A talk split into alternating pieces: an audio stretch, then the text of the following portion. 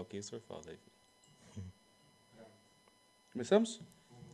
Estamos reunidos à presença de um Deus que é Pai, Filho e Espírito Santo. Virgem Maria, nós rogamos a vossa presença hoje nesse podcast, Virgem Mãe, que a Senhora seja aquela ao qual abre as portas desse programa, desse podcast, a todos aqueles ouvintes e aqueles telespectadores. Que a Senhora venha, que através desse podcast a Senhora possa ser honrada. E nós queremos firmemente que o teu imaculado coração, por fim, triunfará. Que as almas possam se converter. E que a presença de Jesus venha inundar cada telespectador e cada ouvinte que nos escuta, Virgem Mãe. Ave Maria, cheia de graça, o Senhor é convosco. Bendita sois vós entre as mulheres. Bendito é o fruto do vosso ventre, Jesus. Santa Maria, Mãe de Deus, rogai por nós, pecadores, agora e na hora de nossa morte. Amém. Boa noite, você que está em casa. Seja bem-vindo aqui mais um Hora Te Labora. Esse é o momento que você já sabe. Pega o link aí dessa live, compartilha com seus grupos de WhatsApp aí, paróquia, todos os grupos que você tiver. Compartilha aí, repete comigo aí. Eu estou fazendo isso agora. Todo mundo aí já sabendo que a gente está online aqui pelas redes sociais é, do Apostolado Caritas Et Vero, tá? Quero falar para você, hoje é mais um dia especial, deixa eu só aqui, compartilhar aqui num grupo aqui, pá. Maravilha. Compartilhou já aí, Diego? Opa. Compartilha aí, pô, com a galera aí lá do seu serviço lá também. Bora. Que lá a galera tá meio desviada, hein? Manda aí. Isso aí. Gente, um prazer inenarrável estar aqui com vocês hoje em mais uma noite, mais um programa aqui, toda terça e quinta às 8 horas da noite a gente está presente aqui nesse canal é, para trazer esse bate-papo, essa conversa descontraída aí, com sempre um convidado especial da noite. Né? Hoje eu estou aqui com dois grandes amigos aqui, Diego e Rodrigo. Vou deixar com que eles se apresentem logo logo. Quero mandar um abraço para você que está em casa. Olha só, essa caneca maravilhosa, arroba Pocotinho lá no Instagram da Gabi. Você quer presente de casamento, presente de Dia das Crianças, chá de bebê, o que você quiser, lá eles fazem. JSV Internet também, que nos patrocina e nos apoia a fazer com que essa live chegue em qualidade aí na sua casa. É um grande prazer ter eles como parceiros aqui do nosso podcast. E nós já vamos aqui para dentro então, desse bate-papo, dessa conversa. E aí, Diegão, você tá bem? Bem, nossa, vai ser bacana demais. Saudade do Rodrigo, faz tempo que a gente não, não se encontra. A última vez que a gente se encontrou não foi uma experiência muito bacana. Depois a Faz quantos anos, fala- Diego? Vixe, que a gente teve contato mesmo foi Faz uns mais de seis anos, né? Ah, bem Sete, mais, oito, hein? dez, sei lá. uns 10, uns 7, 8 anos. Não, faz uns né? 10, eu acho que uns 10 não é, chega a fazer, mas faz chega, uns 8, sete, 7 oito anos faz. é. E ele, Rodrigo, seja bem-vindo aí em nossa casa, nosso programa. Prazer ter você aqui conosco, querido. Imagina, o prazer é meu. Agradeço o convite, Jussian, Diego e o Frei aqui. Muito obrigado pela oportunidade. Maravilha. E hoje, gente, quero falar pra você, hoje o programa é é especial, não tenho o que dizer. É especial como qualquer outro. Quero dizer pra você, a gente tá com um problema lá pra subir o Spotify, o podcast no Spotify, mas isso vai ser sanado logo logo, tá? Só questão de tempo. Dá uma atualizada lá, né? É, só pra dar uma atualizada, só questão de tempo, tá? Mas você vai conseguir ouvir na sua casa, da rádio, se, o horário que você quiser, você consegue assistir, senão também consegue assistir pelos nossos canais de, de, de transmissão, todo o programa, tá? Eu já vou começar o programa aqui hoje aqui, porque hoje o nosso programa é especial, Rodrigo com a gente aqui. Rodrigo, deixa agora livre, fala pro pessoal que tá em casa, quem é o Rodrigo, aí onde que o Rodrigo nasceu, família católica, como que é essa história aí? O pessoal tá curioso aqui. Ai, ai, ai. Não sei se. Cheguei aqui, né? Falei pra eles, nossa, vocês são muito caridosos, porque. caridade comigo, assim, né? Porque realmente é uma oportunidade ímpar estar aqui. Falar de mim, então, eu sou Rodrigo, né? Sou casado com a Jaqueline. Tá em casa, creio eu, cuidando das crianças, porque não dá para assistir e cuidar das crianças ao mesmo tempo. É, as crianças, quem são? É, Tomás, que faleceu no parto, então Deus queira que esteja no céu. Maria Vitória, de, vai fazer três anos, tem dois anos, vai fazer três agora, dia 15. Mariana, que tem um ano. E agora mais um, estou anunciando aqui para vocês. Ó, chegando. Primeira mão aí, hein, Mais um. Nossa, olha as coisas melhorando aí, meu. Peço a todos que rezem por nós e que Deus lhes pague pelas orações. Bom, então, é, Então, eu trabalho, tenho uma vida bastante comum, corrida. Trabalha com o que, Rodrigo? É, eu ministro aula de comunicação e redação, né? Sou instrutor numa instituição, né? Professor. E lá eu, eu leciono essa disciplina. Legal. Tá? Comunicação e redação. Se você precisar de corretor de redação, pode me chamar que a gente vai fazer negócio. É. E é, durante o dia é, tem a minha vida familiar, né? Vida de estudo, vida de oração, todo mundo, todo católico tem que ter a vida de estudo, né? Já São Tomás vai dizer que você não pode amar o que você não conhece, Uhum. tá? Aí tinha um professor que ele fazia uma brincadeira. Ele falava assim: "Você gosta de choró no avesso? Você gosta de choró no avesso?" Não. Chorou no avesso? Isso. O que, que é isso? Pois é. Como é que você. O que, que é isso? Como é que eu vou gostar de uma coisa que eu nem sei? Então, não tem como você gostar de uma coisa que você não conheça. Não tem como você amar o que você não conhece. Então, para amar a fé da igreja, para amar os santos, para amar Nosso Senhor, Nossa Senhora, você precisa estudar. Tá? A graça ela não vai ser tão atuante se não tiver uma vida de estudo. Uhum. E a vida de estudo, ela não é um fim em si mesmo. Você não pode estudar só por estudar. A finalidade de se estudar é para conhecer e, consequentemente, amar. Tá? Essa é a finalidade. Você pega o catecismo, pega lá o catecismo, São Pio X. Primeira coisa, é, sois crist... o que, que, é ser cristão? Ah, sou cristão, dananã, não sei o quê. É, sois cristão pela graça de Deus. O que é a graça? Ah, a graça é isso. Então, a parte que ele vai falar sobre a finalidade do homem. Está na primeira página. Qual é a finalidade do homem? Conhecer a Deus, amá-lo e servi-lo.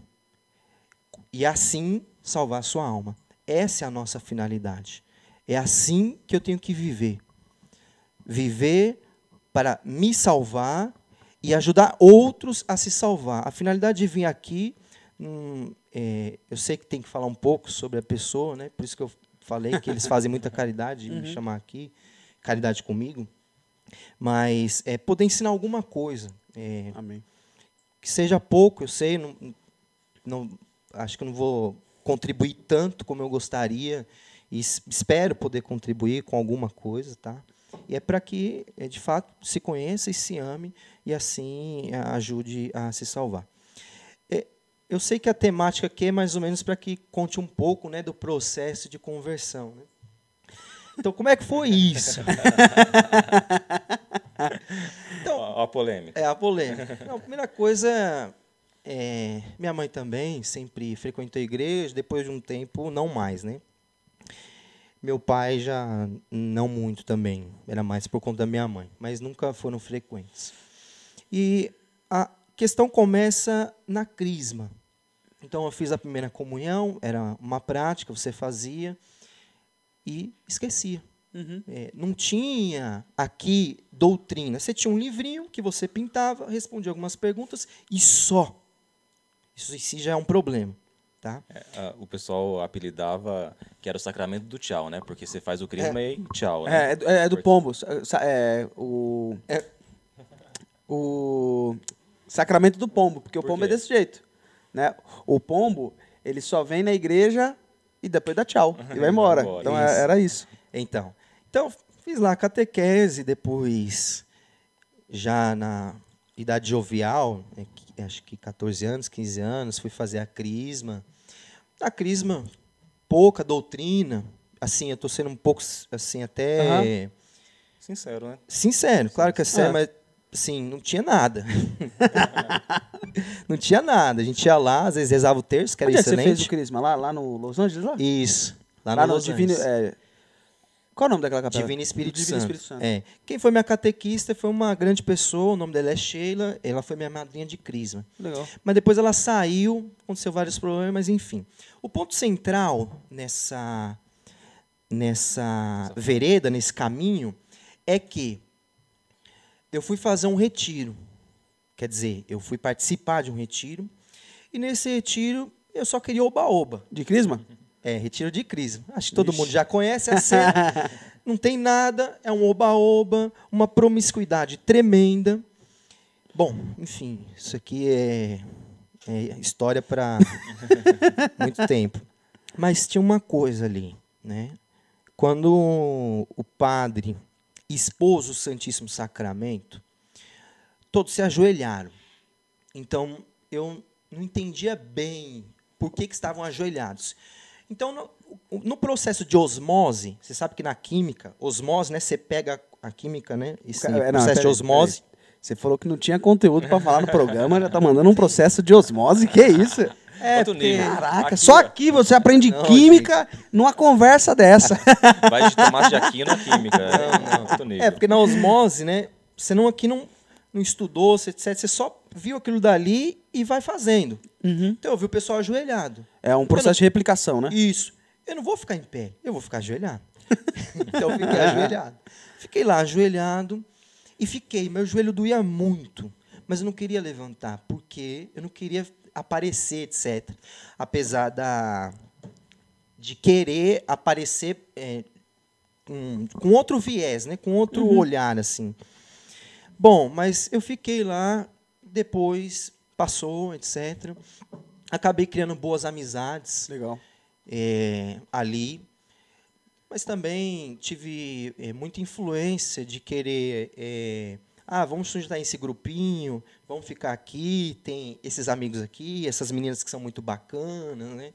Enfim, depois comecei a namorar uma moça que veio dali, e aí foi, né? Era também da igreja, participava de um grupo de jovens, que também era só oba-oba, né? Eu ter que falar essas coisas. Era só oba-oba, só brincadeirinha. Depois de um tempo, a minha catequista, então, é, desculpe, ela chamou três pessoas que participavam do Crisma. Dentre as três, eu. Então, ela disse que tinha uma missão, que era é, poder erguer um grupo e pegar esse pessoal do Crisma e fundar esse grupo. Pois bem, foi fundado. Ela, em tese, era coordenadora, né? Aquele dia foi um... Esse grupo que você está falando que foi fundado, Jovem de Fogo. Não, não Jovem é ainda. É o, é o... Ah, não é ainda. Ele é posterior. Ah, o Jovens de Fogo é quando assume o que se diz identidade da renovação. Ah, tá, certo. Não Quando era ainda. vincula ao movimento, aí vocês fizeram isso. Isso. Então, fundamos, foi fundado esse grupo e né, aquela alegria toda, porque esse grupo que a gente participava, que era no Jardim Represa, ajudou a fundar esse. Ah, entendi. Porque você tinha os coordenadores das capelas, de tudo, e ajudou a fundar. Muito bom. Só que a Sheila não poderia ficar. Então a gente precisava de alguém para liderar. Então eles me escolheram. foi instituído, Rodrigo. É, vai lá, meu filho. Deus abençoe. Então eu fui. Então eu comecei a coordenar esse grupo, não entendia nada, né? Inclusive tinha um rapaz, né? O Valdemir, ele falou, falou assim para mim uma vez, olha, eu vou ficar aqui três meses com você, eu te ajudo, tá? Tá bom. Nunca mais eu vi ele. E nunca Aí mais tinha, voltou. tinha é, nunca mais voltou. Aí tinha um outro rapaz que também me ajudou muito. E ali eu fui coordenando, não sabia o que era isso. Enfim. A Trancos e Barrancos foi, o grupo cresceu, né? A gente divulgava, fazia as coisas, é, tudo necessárias de grupo. E depois, é, depois de um tempo, que passou aí uns, uns três anos, vai, de grupo. Teve indas e vindas de, de pessoas, e aí eu tive que viajar. Eu fui à Bahia. Meus pais são baianos e têm familiares lá. Então eu fui à Bahia, deixei o grupo lá, tocando o barco. Já tinha. Só que aí eu comecei a fazer programação de pregação mesmo. Então eu comecei a chamar outro, chamei um rapaz, chamei outro, enquanto eu estava na Bahia. Legal. Voltei, quando eu voltei, o pessoal tinha feito uma reunião e aí me chamaram para essa reunião. Então me disseram lá que achavam melhor eu não ficar mais no grupo. Olha. Era, e a desculpa era assim: ah, você tá bem cansado, né?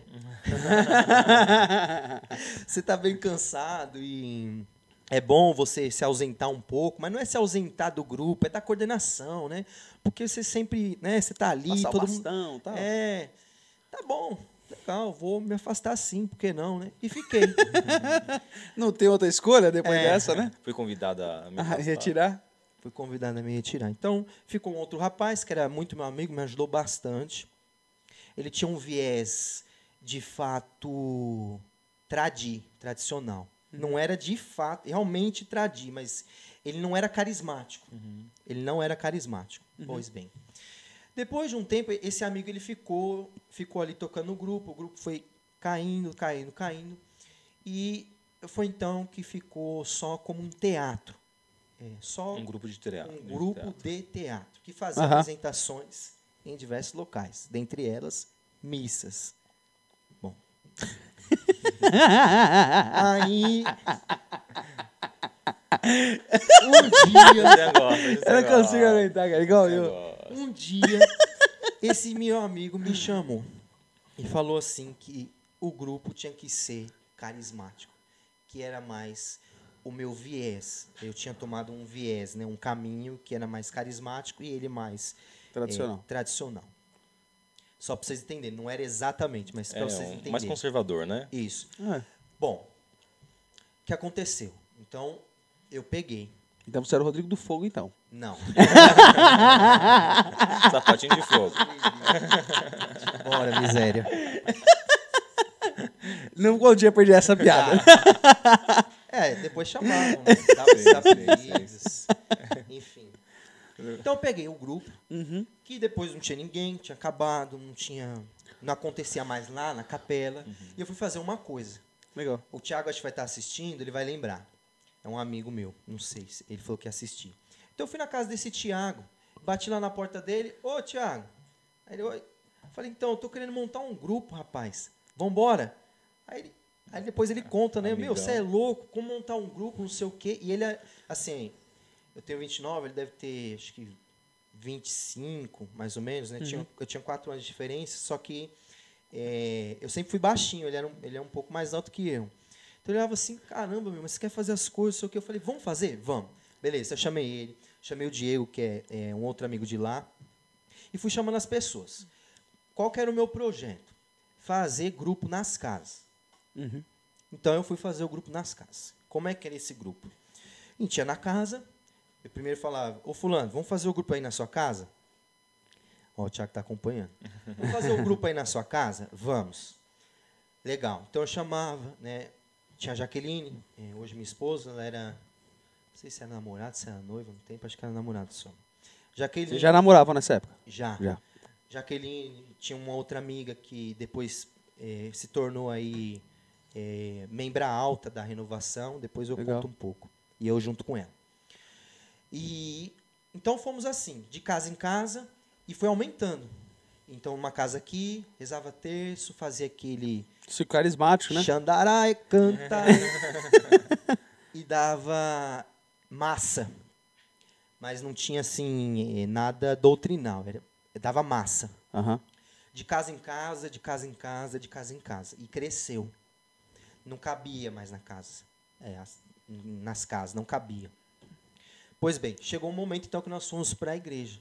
Então nós voltamos ao grupo. Quando voltou o grupo a ser na igreja, de fato ele aqui assumiu o, A identidade de- essa identidade carismática. Aham. Você precisava ali fazer registro no, no site da renovação que você precisava registrar. Aham.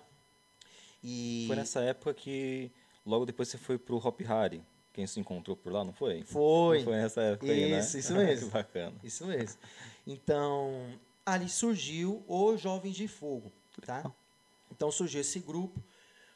E depois de- desse grupo, eu acabei ajudando outros grupos a se reerguer e também a formar. Uhum. E comecei a ajudar com formação, tá?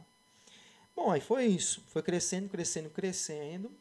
Depois de um tempo, eh, eu, eu fui conhecer o Tratado da Verdadeira Devoção, Uhum. Porque a gente, eh, eu comecei a estudar ah, bastante e estudava sobre a missa, a teologia da missa. E até acho que para alimentar o grupo de oração, né? Você queria buscar essa base, como você era referência ali, o coordenador, então Isso. buscar esse conhecimento para profundidade. Então, Exatamente, né? Para poder formar os meus, Uhum. né?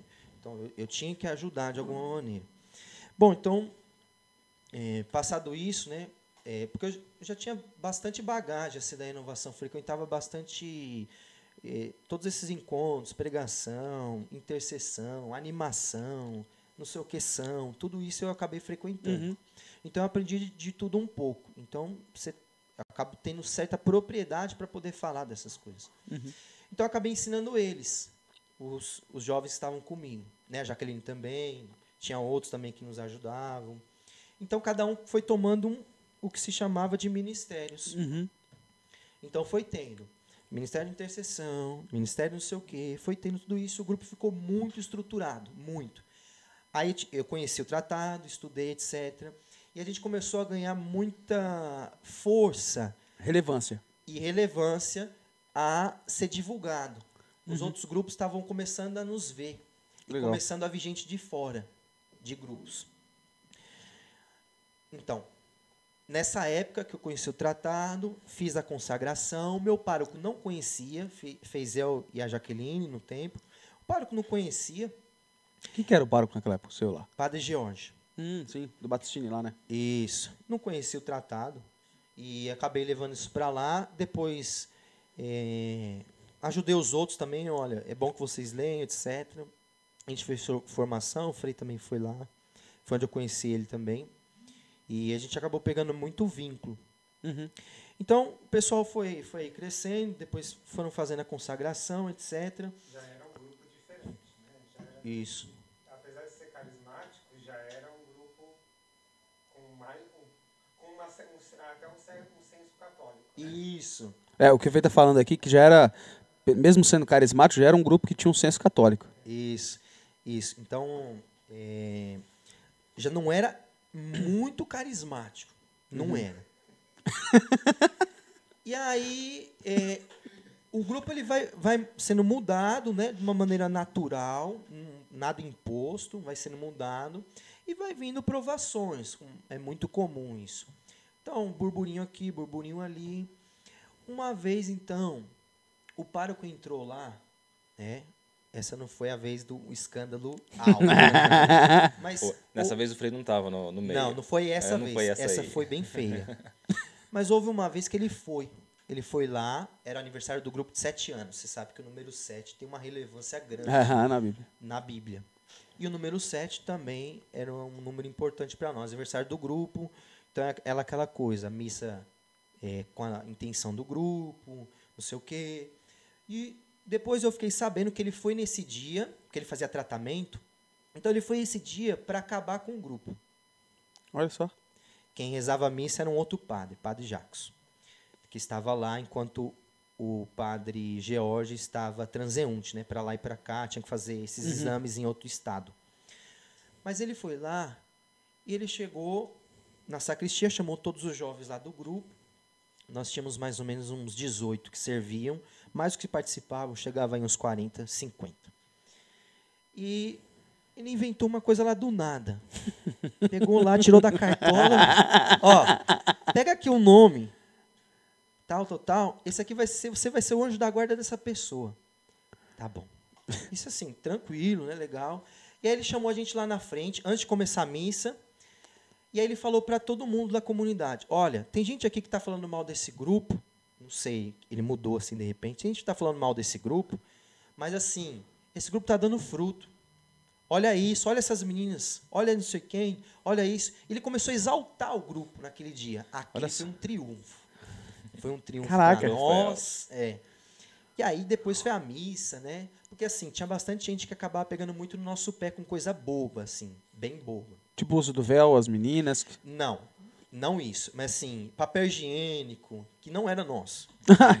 assim, papel higiênico que não estava no lugar. As donas da igreja. É, às vezes o ambão não estava ali é, virado, assim, aí falava. Então, assim, não era para tanto, né? E acabavam fazendo esse burburinho e depois eu fiquei sabendo que ele ia lá para fazer alguma coisa com o grupo ele acabou mudando, tá? Pois bem, então, depois disso, é, a gente...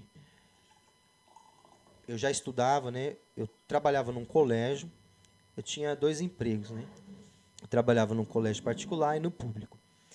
E no colégio particular eu atendia os adolescentes, os jovens que tinham dúvidas em língua portuguesa. Então eu tinha lá minha mesa, se ele vinha, eu atendia, se não vinha ninguém, eu estudava. Eu estudava muito a doutrina, mas muito. Assim de ter alguém na rua, alguém falar um A comigo, eu já sabia responder. Que legal. Então, isso comecei a estudar muito. Caí na questão das palmas, os abusos litúrgicos. Aí você vai ver a RCC. Começou a descobrir as coisas ali através dessa luz que Deus te deu, com a graça de, de estudar e os documentos. Exatamente. Então eu comecei a estudar, já tendo feito a consa- a consagração, também estudava muito. E aí o grupo né, um- vai tomando uma outra forma, nas missas. O pessoal começou a se vestir diferente, nada imposto. Ninguém falava assim, ó, você tem que vestir assim. Não, nada disso. Eu nunca falei nada disso, nem, nem se deve fazer isso. Né? Eu tenho um amigo uma vez que ele foi na missa tridentina e você vê, né? O pessoal se veste bem, etc, né? É natural. Aí ele foi assim, camiseta do Padre Pio, uma calça jeans, tênis, todo pá. E ele chegou lá, ele, ele conta, né? É o Eduardo. Ele conta, ele ficou olhando assim. Ô, pessoal, desculpa aí, tô com a camiseta não. E eu dou muita risada disso. Falei, não, não tem nada a ver, né? Se, se aos poucos ninguém vai te obrigar, né? Então, aconteceu essa mudança, uma mudança no gesto, todo mundo começou a entender o que era a missa, todo mundo entendia. O grupo chegou um tempo de não. É, como que é a estrutura aqui, né? Você tem uma pessoa que anima, ela fica de costa. Se o grupo acontece na igreja, normalmente fica de costa para o altar, para o sacrário. O que, que o grupo fazia nosso? Teve um tempo que a gente só fazia de frente. Então, por exemplo, eu animando, então o Diego está aqui do meu lado, a gente ficava aqui, ó, mas de frente para o sacrário. Então a gente começou a fazer isso. Né? Tem uma certa lógica aqui. Tá? Então o grupo foi mudando, o padre foi percebendo, as pessoas foram percebendo. E foi um- até um dia que eu fui a primeira vez na missa tridentina, ali, ali, realmente, estava o conceito que eu havia entendido. O que é a missa? Uma dúvida aqui, antes de você entrar nesse o que é a missa. Como que você conheceu a missa tridentina? Porque assim, na nossa diocese é, é- já tem uma característica escasso, de, né? de ser escassa e de ser muito seleta, né? Como que você conheceu a missa? Foi nos documentos? Foi na... Então, como é que eu conheci a missa tridentina? É, a gente já tinha esse grupo, eu acabava estudando. O Frei também acabava passando alguma coisa, falava sobre. E é, eu tinha ouvido falar no, no padre. Pode falar. tentou uma. A gente tentou uma parte com o padre Jonas Lisboa, que não deu certo. A gente foi na missa para ele ver pela primeira vez. Hum, E não deu certo. Eu não fui, né? Foi. Eu não fui. Foi, mas na hora de chegar lá, então o padre não. Ah, não estava. É. Padre Jonas é o que da administração apostólica, tá? São João Maria Vianney. Não deu. Mas o, quando foi que deu? Quando o Padre Jefferson ele celebrava em Ribeirão Pires. hum. Então nós havíamos reunido um grupo grande. Eu tinha assim comigo bastante gente que era próxima e eu chamei todo mundo. então tinha outros, tinha ele, tinha outras pessoas. E a gente acabou eh, tendo bastante gente lá.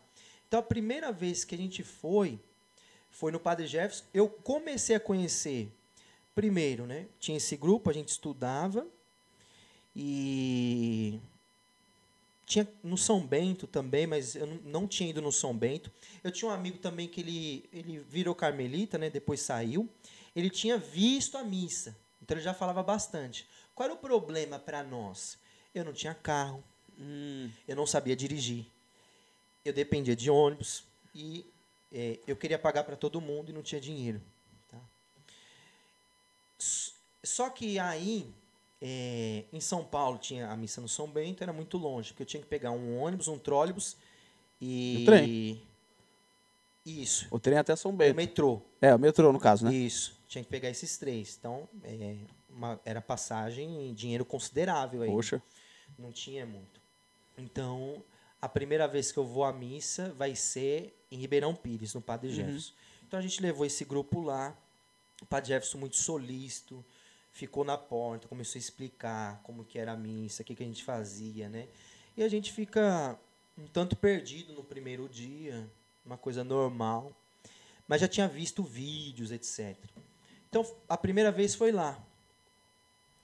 E, e lá acabei conhecendo famílias católicas, né? Porque depois da missa você tem tinha um cafezinho sempre lá que nós nos reuníamos e ficava batendo papo, tá? Então, na missa tridentina, eu entendi o conceito de missa. Agora sim. O que, que é a missa? A missa é a renovação do sacrifício de Cristo. Ela não é a festa.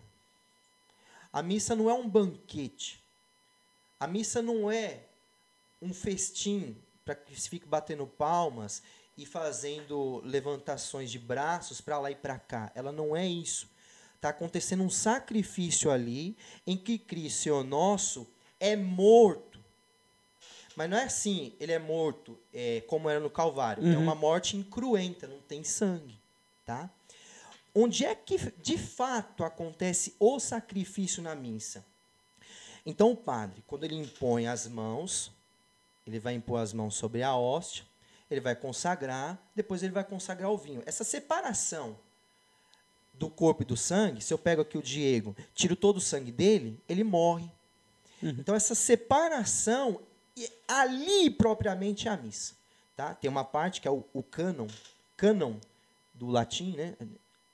Cânon do grego, É, significa régua, uma varinha, ou seja, é uma regra que precisa ser seguida. Então ela vai começar nas palavras é, deiditor e vai terminar no per omnia secula seculorum. É onde termina a- a- essa parte né, da, da consagração. Ali está realmente, de fato, o sacrifício de Cristo. Então as pessoas não compreendem o que é a missa. Primeiro, não compreendem porque não tem doutrina. Segundo, porque a missa, no rito novo, extirpou, ou seja, retirou o caráter sacrificial da missa. Não se ajoelha mais. Na consagração ninguém entende o que é. Você tem algumas palavras que não tem cabimento, além da tradução, etc.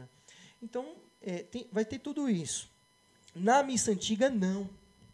E na missa, no rito romano, que é a missa antiga, o rito romano tradicional, que é a missa tridentina, foi ali que eu percebi, eu vi que ali tinha um sacrifício.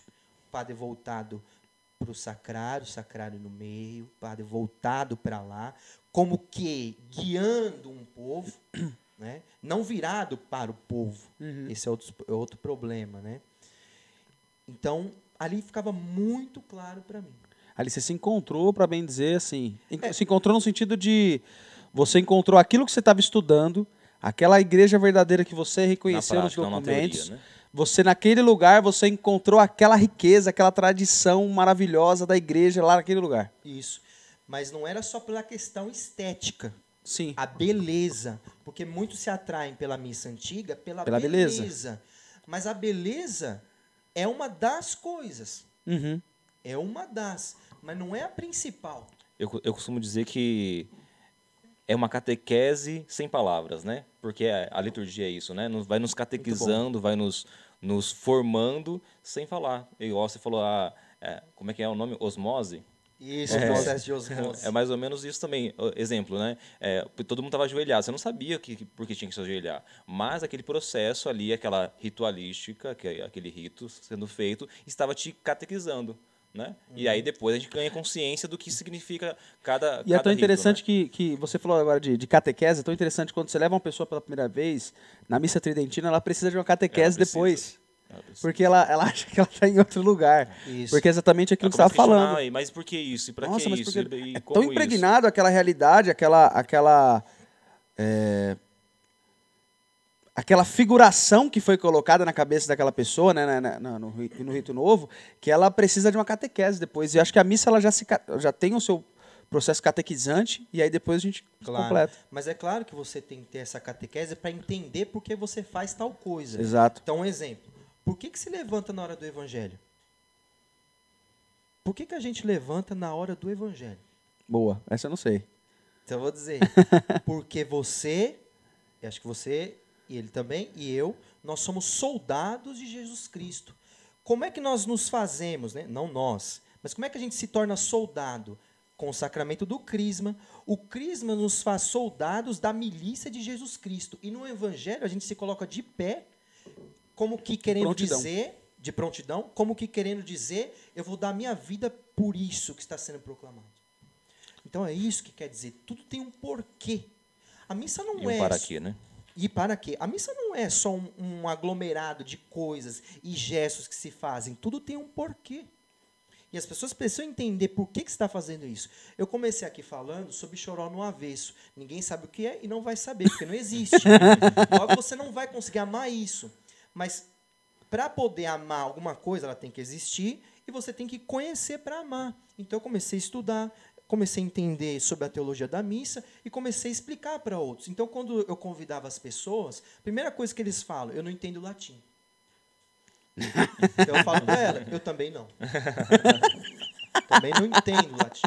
Ah, mas você, nossa, você fez letras, né? É, mas a minha faculdade não tinha latim. Já tinha sido extirpada. terrível isso. Isso é terrível. Então, assim, não, não precisa saber latim. Não precisa saber latim. Tá? Você precisa estar ali, entender algumas coisas, de fato, tá? O latim você vai acabar entendendo depois, né? Você vai estudar, você vai perceber que algumas palavras, a origem da nossa língua é o latim. E outra é, é interessante, você não precisa saber o latim por quê? Porque quem faz o sacrifício não somos nós, né? É, é o começo de tudo, né? Claro. Quem faz o sacrifício é Cristo. Então, é, nós só estamos ali bebendo de toda essa graça, toda essa misericórdia na qual se derrama naquele altar, né? Exato. Então, é Cristo que faz a, a Deus em nosso favor. Então, assim, o que nós temos, tem- nós temos uma música né, chamada que tenho eu para ofertar, exatamente, nós não temos nada que presta para ofertar de Exato. fato a Deus, né? Mas Cristo tem por nós, Ele é tão misericordioso que não deixa assistir aquele sacrifício. né? Isso. E, e nós não merecemos absolutamente nada. A gente não tem esse merecimento. É uma graça que Deus nos dá. Mas a gente merece, merece de fato o desprezo, a repugnância pelos pecados que nós cometemos contra nosso Senhor. E principalmente, isso aqui é interessante, né? Porque a missa antiga, é, você vai pegar aí na década de 20, você tinha muito. Porque Uhum. década de 20, 30, tinha muita missa. Aliás, só tinha missa antiga, que é a missa no rito romano tradicional, e também nos outros ritos, rito dominicano. O rito carmelita. Tem algumas coisas no rito carmelita que distingue do rito romano Que é, que é próprio dele, né? que é próprio, mas não é que é um outro rito diferente. Ele é exatamente o mesmo, mas tem algumas coisas naquele rito que vão Próprio. se contrapor a heresias do tempo. Então, por isso que é feito aquele E é um movimento do sacerdote, inclusive. isso. Você pega, por exemplo, é, é, por exemplo, o Curadars. O Santo Curadars vai ter um tempo, um, bastante tempo que ele vai rezar o, o rito, não o rito romano, o rito lionense. Ele não vai rezar muito o rito lionense. E tem um outro, um outro sacerdote, que agora me foge a memória, né? também é santo, que é, Santo Rito Ambrosiano. Não me lembro agora, de fato, se era Santo Ambrósio. Mas ele vai, ao invés de ele divulgar o rito que, o, que leva o nome dele, que assim, ele foi a causa inicial desse rito, não é que ele criou, mas ele vai fazer a divulgação do rito romano tradicional, que é o rito da Diocese de Roma, do Papa. Hoje, nós temos dois ritos romanos. Isso nunca aconteceu.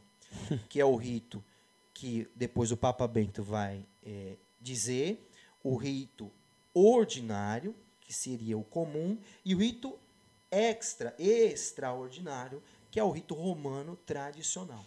Tá? Então, hoje se tem esses dois ritos. Eh, ele vai, vai fazer isso aqui em.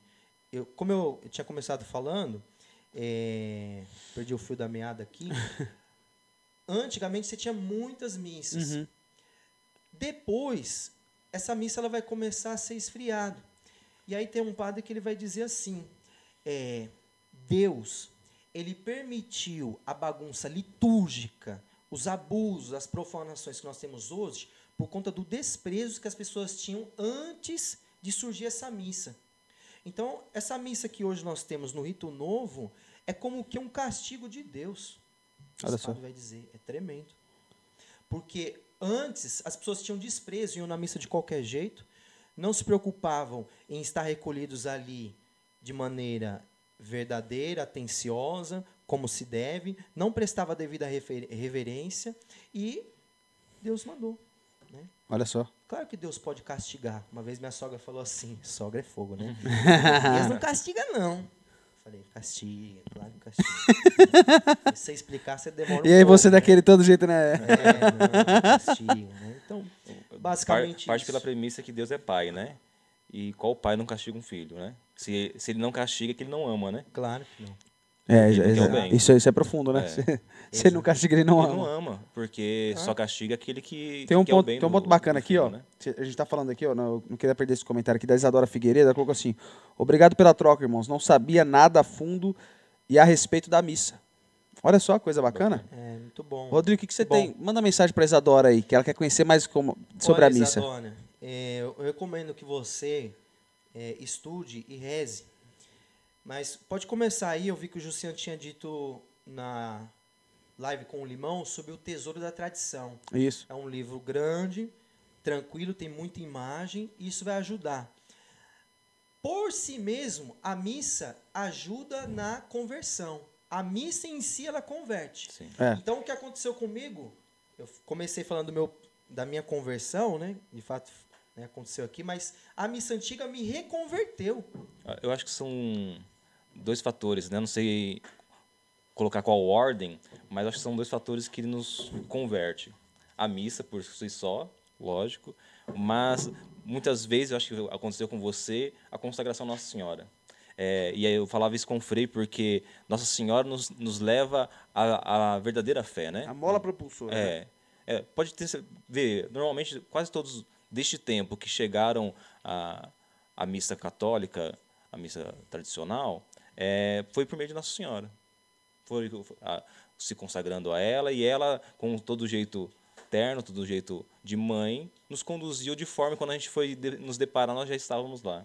Né? Eu acho que é, são esses dois. Né? Então, Isadora, complementando aqui um pouco o, o Rodrigo, né? se assim eu posso, é, a missa e eu acho que a consagração à Nossa Senhora, porque ela já é uma combatente de todas as heresias. Né? Isso. Nossa Senhora, por si só, ela já combate. Né? Então, Exatamente, né? E à medida que a gente é, se dispõe à graça, porque é, é preciso haver uma Sim. disposição da alma. Essa disposição não é assim, ah, eu abro meu coração, pode vir, vai. Não, não, não. Não, é você ter a liberalidade para que Deus, Senhor nosso, haja, tá? Então, voltando a, a só a Isodora, só isso aqui, é, se você quiser, que tem pessoas que também entendem, né? Também posso ajudar, posso é, responder alguma coisa, não sei tudo, né? Mas Se é, for possível, a gente. a gente costuma dar algumas aulas, né? Legal. E o pessoal sempre pergunta, mas eu sempre falo, vão uma missa, eu sento do lado da pessoa, vai passando as coisas, eu vou falando. Ó, aqui acontece isso. Quer dizer que eu não estou participando? Não, na missa se participa. Por que nós participamos? Porque nós somos batizados.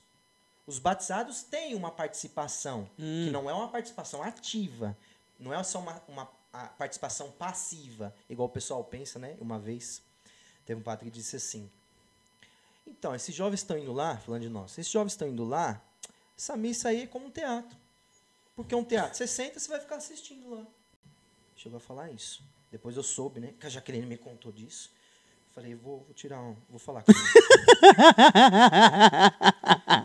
Acabou que ele mudou de paróquia. O Rodrigo, Mas- Rodrigo sendo Rodrigo, né? É, não, assim, não, é- a gente não gosta de brigar, né? É, a gente sempre parte pela misericórdia, caridade, etc. Mas tem coisas Mas que coisa que não cabe, né? Como é que você, como é que você fica se cospe na cara da sua mãe e do seu pai? É. Aí você vai na missa e as pessoas pegam em Nosso Senhor. Não pode. Por quê? Porque minhas mãos não são consagradas. O único que pode pegar em Nosso Senhor é o sacerdote. Porque, e aqui os diáconos. Porque eles têm no rito da consagração As mãos ungidas. as mãos ungidas. As minhas mãos não são ungidas. Eu não posso, né? Aí tem a fulana que vem, quer discutir. Tá bom. Aí, ó, escuta essa aqui. Então, mas é, é, eu posso, eu, eu sou humilde, eu sou. né, Deus tem misericórdia de mim, Deus olha para mim. Não, de fato tem. Com certeza. Que bom que ele tem, né? né? Aí eu dou argumento para ela, para ela pensar. É sempre assim, você tem que mover a inteligência das pessoas, não o sentimento. Eu tenho que fazer ela pensar. Então eu vou dar um argumento. Aí vocês tentam responder aí, que vocês são bem inteligentes. É, quando Nosso Senhor ressuscita, quando Nosso Senhor vai ressuscitou, quem é a primeira pessoa que vai ver ele? Quem sabe? Quem lembra? Se alguém na internet. Quem vê é Pedro. Não, mas antes Maria Madalena. Ah, Madalena. Isso. Maria Madalena. Muito bem. O que, que Maria Madalena vai fazer? Ela vai lá. Uhum. Quando ela chega, o Senhor faz assim, ó. Não me toques. Tanto que tem uma imagem, vocês vão pesquisar. Não me lembro em qual local é, na Itália, se, se- não me falha a memória, está essa imagem. Nosso Senhor está assim, Maria Madalena, né? Santa Maria Madalena está indo lá, Nosso Senhor assim, não me toques, não me toques. Por outro lado, você tem São Tomé. Então, vocês sabem nesse episódio, E tocou a, isso, a chaga. né? Ele não estava lá quando Nosso Senhor ressuscitou, beleza, chegou atrasado, veio depois, Nosso Senhor estava lá. Só que ele vai fazer uma coisa aqui, que o Diego acabou de te dizer. Ele vai tocar no flanco, o flanco é é aqui, né? Essa parte aqui. Ele Entre toca. as costelas, né? A pergunta é: por que, que São Tomé toca e Santa Maria Madalena não? Sendo que São Tomé teve um pecado grande aqui. Qual foi? De duvidar. Isso, de duvidar. Maria Madalena não. Falta Um de creu, fé, outro né? não creu. Isso. A santidade de Maria Madalena, nesse sentido, é maior. Sim. Por que, que São Tomé toca e Maria Madalena não? Porque ele é sacerdote. Isso. Caraca, é.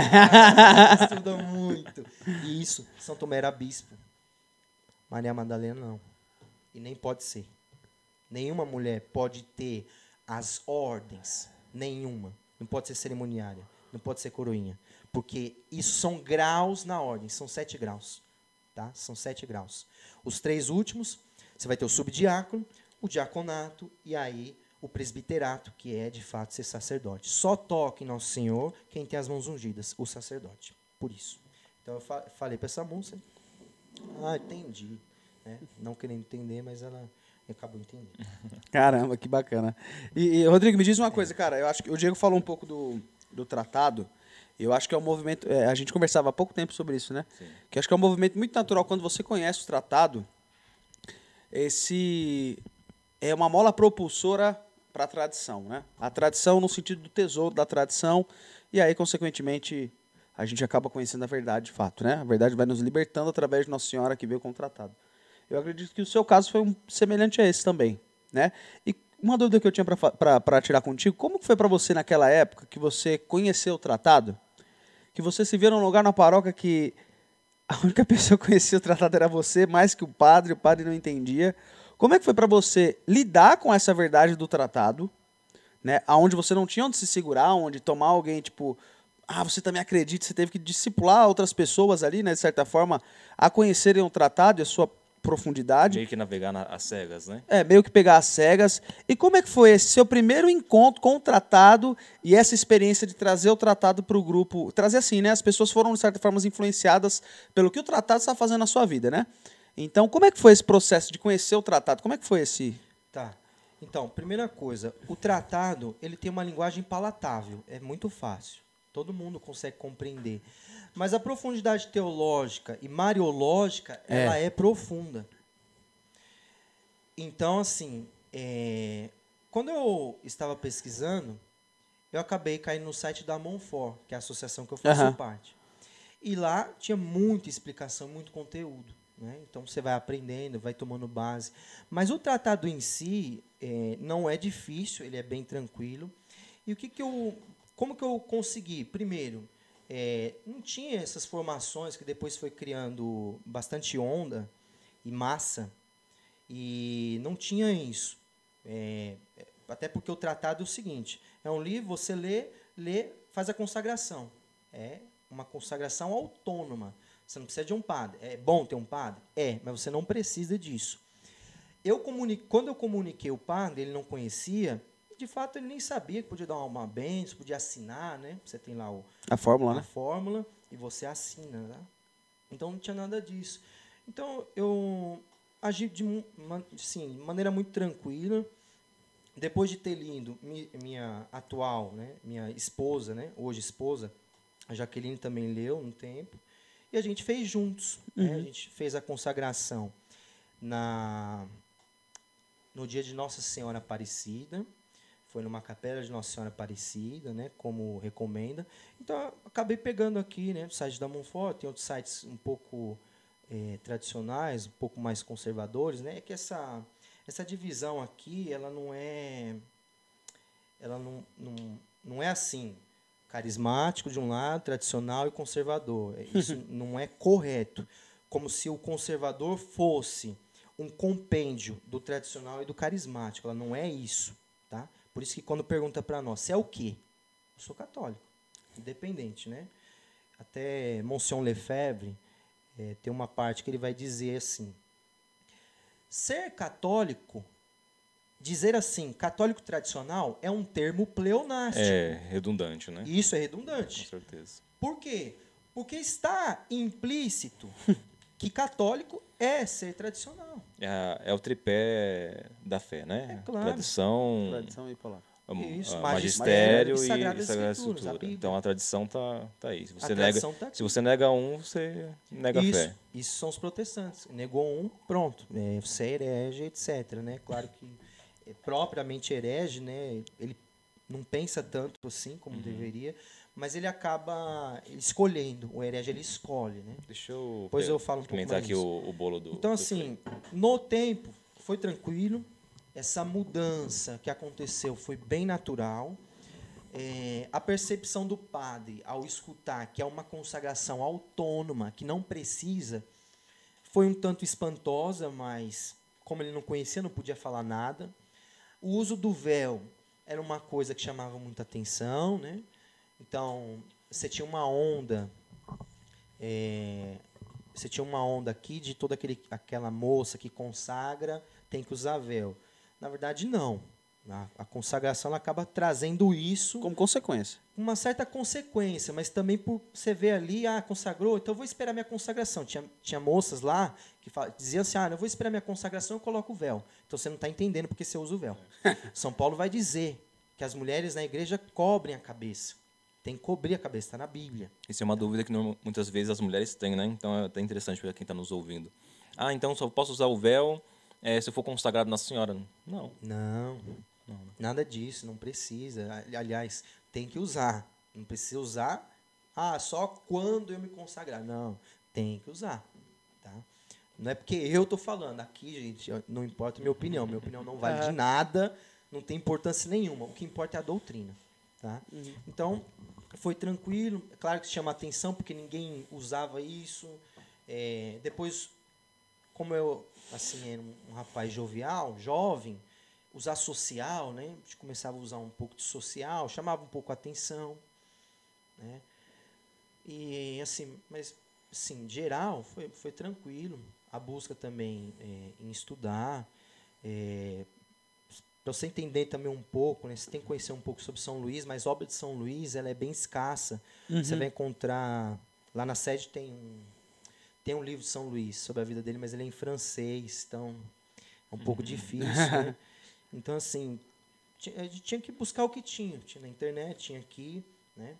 Depois você vai recebendo ajuda de um ou outro. O Frei foi lá, ajudou bastante a gente, deu formações, né? Isso que ajudou muito. E o que fortalecia muito também era esse convívio que nós tínhamos. Essa fraternidade que vocês estavam ali. Isso, porque eh, Jussian, Diego e Frei, eh, se você fica sozinho, né, isso é um problema do autodidatismo, você eh, ser um autodidata, você tem um perigo aqui, que você vai estudando as coisas sem o viés, né? E teve uma pessoa que ela veio aqui, então ela disse assim que um grupo de pessoas encontrou uma coisa. Eu sei o que ela está falando porque eu assisti. E aí ela vai falar que essa coisa é seita. Se é seita, ele tem que ter um dever de caridade de dizer essa seita e tentar me tirar de lá. Mas ele tem que dizer por justiça. É justo que ele diga. Né? Então ele veio aqui, falou, eu vi lá. E, e não era. Não é. Eu garanto que não é. Tá? Inclusive ele já foi também lá. Enfim.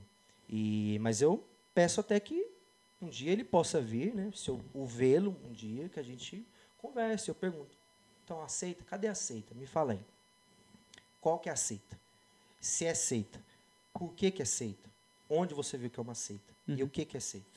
Tem- Temos dois pontos aqui, Rodrigo, que eu acho que seria interessante para a gente é, dar seguimento no, no raciocínio também, né?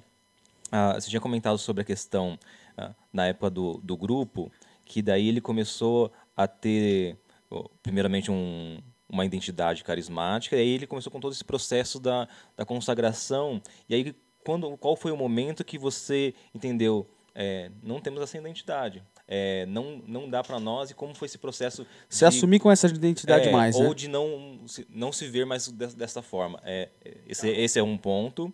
Ah, e aí depois é, entrar no, no outro ponto, que é onde que você está é, vinculado agora com a Associação Monfort. Né? É interessante a gente trazer é, Essa- esse- essas discussões e, e e essas... ah,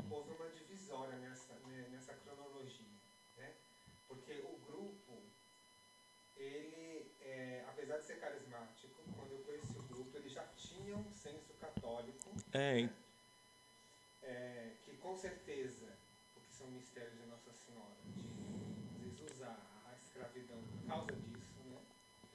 E aí, e aí eles viveram um bom tempo aquilo ali, é, esse, esse, essa, esse, o que nós podemos chamar de conservador, vamos colocar essa, essa denominação, até a- haver essa transição quando ele vai para Isso, então, é, é isso que eu, é isso que eu quis pontuar, né?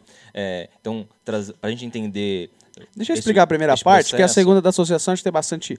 É bacana até você falar disso, porque tem muita gente que não sabe o que é uma associação. Esse é o primeiro Isso. princípio. O que é uma confraria, uma associação, enfim. A gente entra nesse segundo, É, que aí fica mais fácil tá. até para ele. É, e isso é para pontuar que é interessante é, a gente trazer, porque exatamente a Opus Dei, muitas vezes, talvez você falar Opus, aí o pessoal, nossa, também vê como, como uma seita, né? Vê como ah, algo à parte da igreja, né?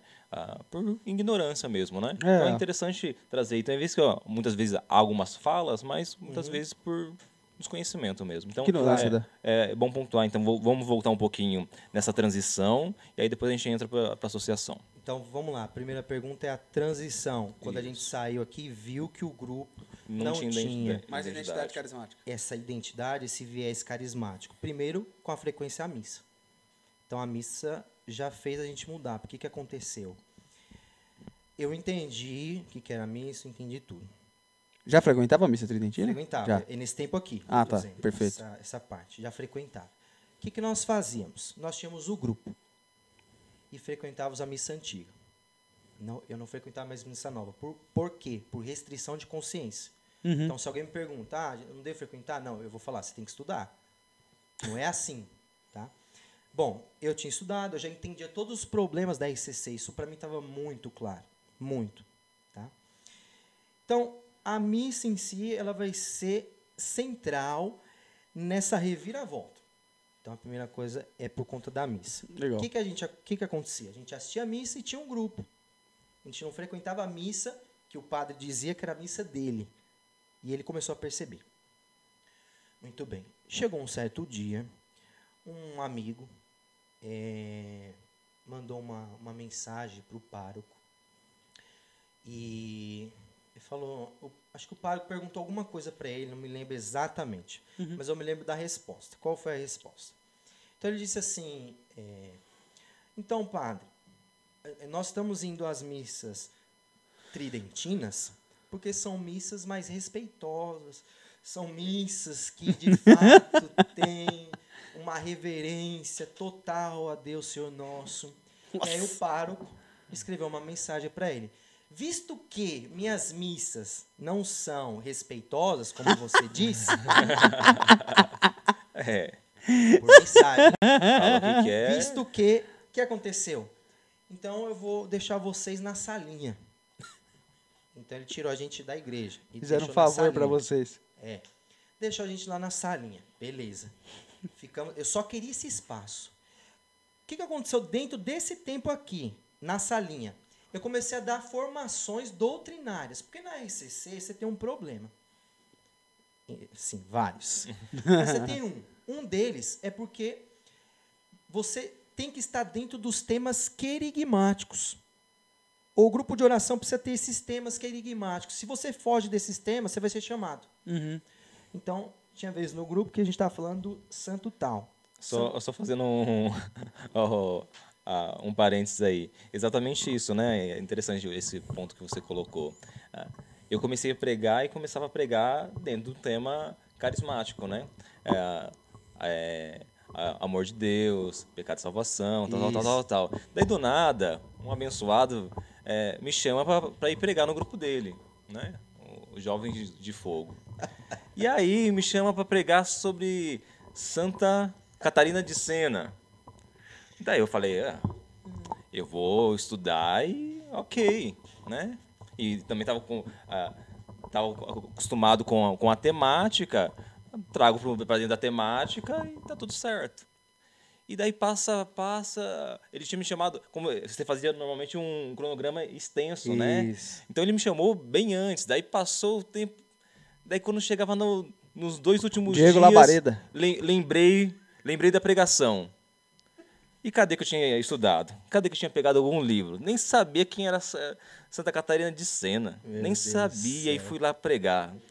Daí cheguei lá, acho que foi das piores pregações. Eu tava falando aqui pro pessoal no- nos bastidores. Foi das piores pregações que eu já fiz na minha vida. Né? Mas, com, mas Deus ajude de providência. porque a partir daí eu criei vergonha na minha cara e comecei a estudar. Mas exatamente por causa disso, porque ah, o comum é, era ser temas é, querigmáticos, né? Isso. É, se você entrar sobre a vida de santos, sobre doutrina, não faz parte da, do repertório, né? Não, não faz parte. E de fato tem que ser é, o que a ICC quer, que não é doutrina da igreja. Depois eu posso falar mais também a respeito, se alguém perguntar também, não tem problema nenhum. Então, você tinha esses temas. Aí você queria falar de missa. Então teve às vezes um tema lá de missa, já arrumei problema, porque não podia. Ó, o Rafael já falou, esse cara foi eu que mandou a, a carta pro padre. Foi ele mesmo. Então, eu comecei a fazer essas formações que eram aulas, tá? Aulas doutrinais, que acontecia quando? No sábado, tá? Pela RCC, você tem um período que você pode coordenar um grupo. Esse período acabou para mim. Então tinha lá uma outra pessoa que assumiu. Então ela ficava, mas assim, só estava lá de espantalho mesmo, porque quem de fato estava ali era eu por trás. Ela só tinha um nome ali porque era um critério que deveria ser seguido na RCC. Bom, então acontecia a formação doutrinal no sábado, no domingo missa antiga e grupo. Uma salada. Que É. controvérsia, cara, no domingo. Aí o que aconteceu? O padre nos deixou na salinha e eu falei pro padre: "E o grupo de oração? Que, por que, que o grupo de oração fica na igreja e a gente não?" Não, porque o grupo de oração é outra coisa. Eu falei: "O quê? Como assim outra coisa?" E aí a, a coisa era com a gente, era bem pessoal, né? Comigo assim, enfim. Pô, Rafael, Ele que tava- mancada, hein, Rafael? É. Ele estava achando que tinha uma outra pessoa por trás. Na verdade, não tinha. Não tinha. tá? E, pois bem. Então, chegou um dia que o grupo na salinha, a gente tinha que eh, fazer o grupo na salinha, a gente fazia o grupo na salinha. E aí, eh, nós éramos ainda da renovação, mas eu já tinha o pensamento de sair, não queria ser mais da renovação, só que o grupo, ele não é meu, Sim. ele não era dos outros, ele é da renovação. Tá bom. Mesmo Deus, né? Enfim, é da renovação. Tá bom. Então, chegou esse certo dia que o Frei foi lá fazer uma pregação que era o tema referente aos carmelitas. Tá? E então, o, o, o, o, pároco, após a celebração da missa, subiu lá. Nervoso, muito nervoso. E ele subiu. Nós estávamos rezando o terço. Quem estava rezando o terço era um amigo meu, Rafael, que está nos assistindo. e ele olhou para mim e falou assim: Eu posso parar? Eu falei: Não, você continua, vamos continuar. E o padre estava lá, acelerado, todo afoito. e nesse dia, nesse dia, né, vocês lembram que eu falei que o grupo ele tinha ganhado uma Aham. proporção grande, estava chamando gente de fora, acabava a gente divulgando. A gente começou a ter muita movimentação nas redes sociais. E nesse dia não foram tantas pessoas de fora. Porque o escândalo foi grande, o vexame. Pois bem, o padre entrou, ele continuou rezando, terminou o terço. Aham. Nesse ínterim, nesse interim, ele foi lá conversar com o irmão, com o Frei. E aí depois ele nos contou o que aconteceu. Então eles acordaram o seguinte: você quer falar ou eu falo? Não. Fala no microfone aqui, vem cá. Você vai sair. Não, é.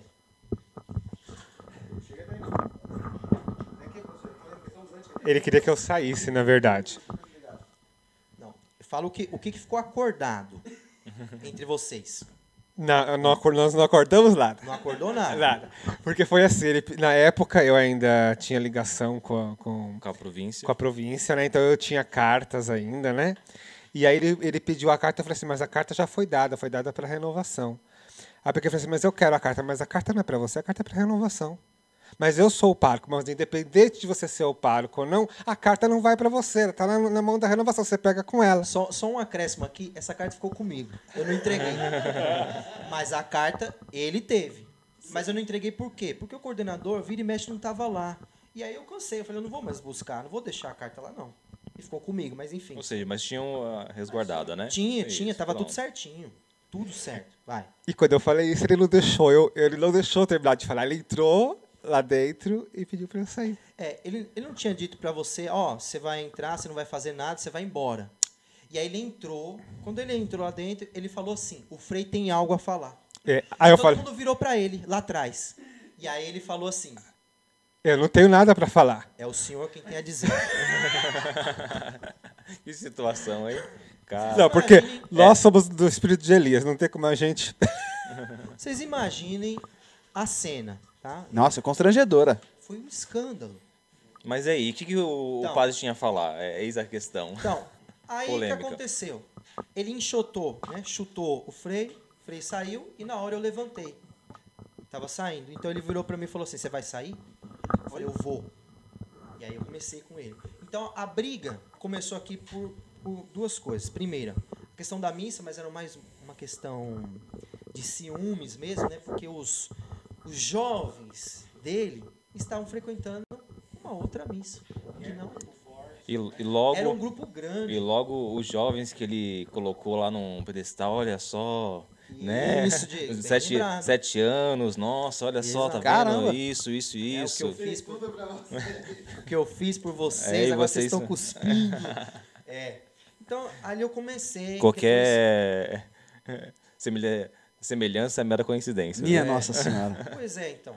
Foi um escândalo. Depois de off a gente fala o que aconteceu com a gente que aí. escândalo, ele, quem dá escândalo precisa reverter isso. Isso Sim. não foi revertido, mas, enfim. Bom, aconteceu isso, aí eu comecei a discussão com ele, então ele foi me apresentar. Ele foi me apresentar um documento. Entre aspas. então eu perguntei, qual é a fonte? E quem enviou? O bispo enviou para vocês. Eu falei, o bispo? É. Qual é a fonte? Wikipédia. Aí da Você sabe que o Wikipédia, qualquer um edita. Qualquer um edita. Não tem credibilidade nenhuma, claro, né? Tem alguma coisa ali, dá para você pegar. Qual que, é- qual que era o artigo que ele pegou? Do Dom Rifan. O Dom Rifan é hoje o, o, o bispo aqui que coordena, que está à frente da administração apostólica São João Maria Vianney. Quem fundou a administração apostólica São João Maria Vianney foi Dom Maier. Leão de Campos. Isso, o Leão de Campos. A administração hoje não é o que era no tempo de Dom Maio, isso é fato. Bom, ele escreveu, Dom Infan, 62 razões contra a missa nova. Vocês podem pegar depois, está escrito. Depois ele vai escrever um outro texto, depois de um tempo que ele vai conviver aí com alguns modernistas na igreja, ele vai escrever um outro texto. Foi esse texto que o padre trouxe, trouxe Uma pergunta. É, ele nesse tempo ele vai se vender. É isso. Porque o que acontece? É, Leão de Campos, para quem não conhece, é, se opôs totalmente contra o concílio, contra a missa nova, e a diocese inteira manteve católica, manteve tradicional, né? E aí Dom Rifan vem aí da, da, da fundação de, de Leão de Campos. E aí depois, passar do tempo, morte, do falecimento de, do Leão de Campos, ah, existem algumas negociações com, com Roma, tal, tal, tal, e ele cede, né? E ele cede para ter algum, alguns direitos, porque é, no momento que você se opõe, você perde um monte de, de regalias e tudo mais. Então, mas, por exemplo, o IBP, o Instituto do Bom Pastor, não perdeu nada. Quem é o IBP? O IBP foi fundado por Bento XVI. Bento XVI fundou o IBP. E eles têm a finalidade do quê? De propagar a missa antiga, a missa no rito romano tradicional e todas as suas, eh, os seus sacramentos, suas cerimônias. E eles não cederam em nada. Não precisa ceder. Você tem que ser, tem que ter a bravura de poder resistir. Né? Então, isso aí que você estava dizendo. Bacana. E continua. Então, continuando aqui, aí aconteceu isso aí, ele falou isso, depois falou da consagração Nossa Senhora, que era uma coisa muito é, quase que idolátrica, se falava muito em Maria, etc., né? mas ele não entendia exatamente que Maria não é o fim último, o fim último é Nosso Senhor. Maria é o caminho mais curto que o tratado vai dizer, tá? Então aconteceu essa briga. E mais seguro. né? Legal. E mais seguro. O que aconteceu? Você tem duas coisas aqui, Rodrigo. Ele disse para mim. Uma, decide se você vai ficar com o grupo ou não. Essas duas coisas. Vai ficar ou não? Aí eu falei, mas por quê? Porque não pode haver conflito entre um grupo tradicional e um grupo carismático. O pároco não era da renovação carismática. Ele era carismático, né? Enfim.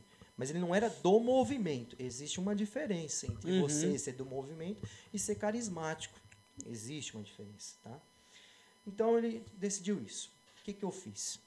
Então eu reuni o pessoal, chamei eles e falei que não tinha mais condições, né? Só que eh, o pessoal já estava bem sólido, já entendia muito de renovação, disso, daquilo, esse monte de blá blá blá que a renovação fala que é oração em línguas, que não é, não tem isso, não existe isso, tá? Isso aí é protestantismo. Enfim. E aí o que, que aconteceu? Nós nos reunimos e eu falei, ó, o grupo é da renovação, eu não vou ficar. Você vai? Você vai? E ninguém quis. Então o grupo acabou. Nós, então, nos reunimos com o coordenador da renovação. No dia que aconteceu esse escândalo, tinha lá o coordenador regional da renovação dos jovens. Hoje ele é seminarista. Tinha lá no dia. Ele não falou nada, ele não abriu a boca para falar e nos defender, não falou nada. E no dia que nós nos, nos comunicamos falando que o grupo ia acabar, porque ninguém queria por conta disso, disso e disso, ele estava lá também, mas não defendeu em nada nós. Ah, vocês têm que continuar, mas toma cuidado, se quiser voltar, etc. Não. Você não entende, esquece. Não adianta você falar nada agora. Que o, o- esquece porque o Rodrigo é problemático. O problema, É, então. problema é o Ro- é o O Rodrigo. problema que, é o Rodrigo. Eu O já padre- causei muito nessa vida. o padre quis tirar o Rodrigo, mas daí É. foi todo mundo junto. Caramba, Pois Rodrigo, é, qual o problema, assim, é, foi feio, né? Não foi bom. Né? A gente dá risada. É, mas na- no- foi difícil. Imagina. Porque você imagina no ônibus, todo mundo me conhecia. Era um tempo que eu já estava saindo muito para fazer pregações sobre Nossa Senhora. Eu estava saindo muito mesmo.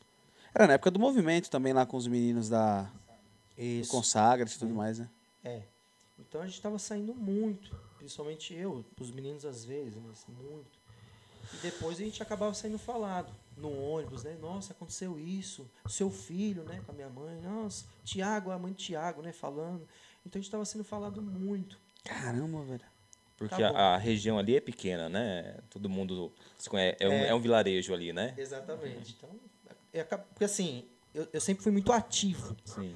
A renovação ela faz isso com você. Depois quando você sai, você fica parece que não não tá fazendo nada, mas você faz. Mas é- esse é um problema, é um ativismo na inovação, tá? E aí eu nós saímos, beleza? Você tem que avisar quem? A renovação. O pároco, quem avisar a renovação. Então chegou para ele a mensagem. E aí ele mandou uma mensagem depois para mim. Eu gosto. Eu gosto. É que eu gosto dessa polêmica da, da audiência audiência. canal. É, eu não sei se foi na audiência ou dislike. Ou vão, vão derrubar. Gente, dá, se inscreve no canal aí, compartilha e deixa o like aí. Só pra aproveitar, deixa. Ai, meu Deus do céu. Só pra provar. Espero, espero que vocês não se arrependem de ter trazido eu aqui, De viu? forma Ah, alguma. e aí, mandou uma carta. Tá. É, mandou um WhatsApp, uma Ah, mensagem. Uma É, mensagem, por isso que é uma ele carta. mandou uma mensagem Eu sou das antigas. falando que chegou até ele, é, que a gente saiu. E. Ok. Então ele pediu uma coisa. Então vocês, vocês vêm aqui, né? Ah, Eu sei que vocês não querem vir na minha missa, mas aí vocês vêm aqui no final, então, porque a renovação quer dar uma mensagem para vocês e eu vou dar uma benção de envio. Aí eu perguntei para ele: o senhor vai enviar para quê? para onde você vai me enviar? Olha, Minha Nossa Não tem cabimento. Eu não estava saindo do território da paróquia, eu não estava saindo. Eu estava saindo de um movimento, eu queria o espaço da paróquia para ter as nossas aulas, formação, re- reza do Santo Terço, era só isso. Mas ele não queria. Então ele disse isso. Então eu falei que eu não ia. Porque ele, na verdade, não queria fazer isso. Ele, ele queria nos humilhar. Isso é a coisa mais feia, né? A coisa mais horrorosa do mundo é esse tipo de coisa, né? Quando você chega no limite de que a pessoa ela quer te espizinhar. É, o, o Frei está falando aqui, né, que é, pessoa quer espizinhar, apertar aqui até. Então, assim, não tinha cabimento o que ele fez. E Você foi na reunião? Não foi, né? Ah, Era tá. a missa, né? Ah, era Ele miss. falou assim, ó, vocês não vêm na missa? Beleza. Mas vem no final, que aí eu dou essa benção de envio para vocês. Aí foi que eu perguntei isso, etc.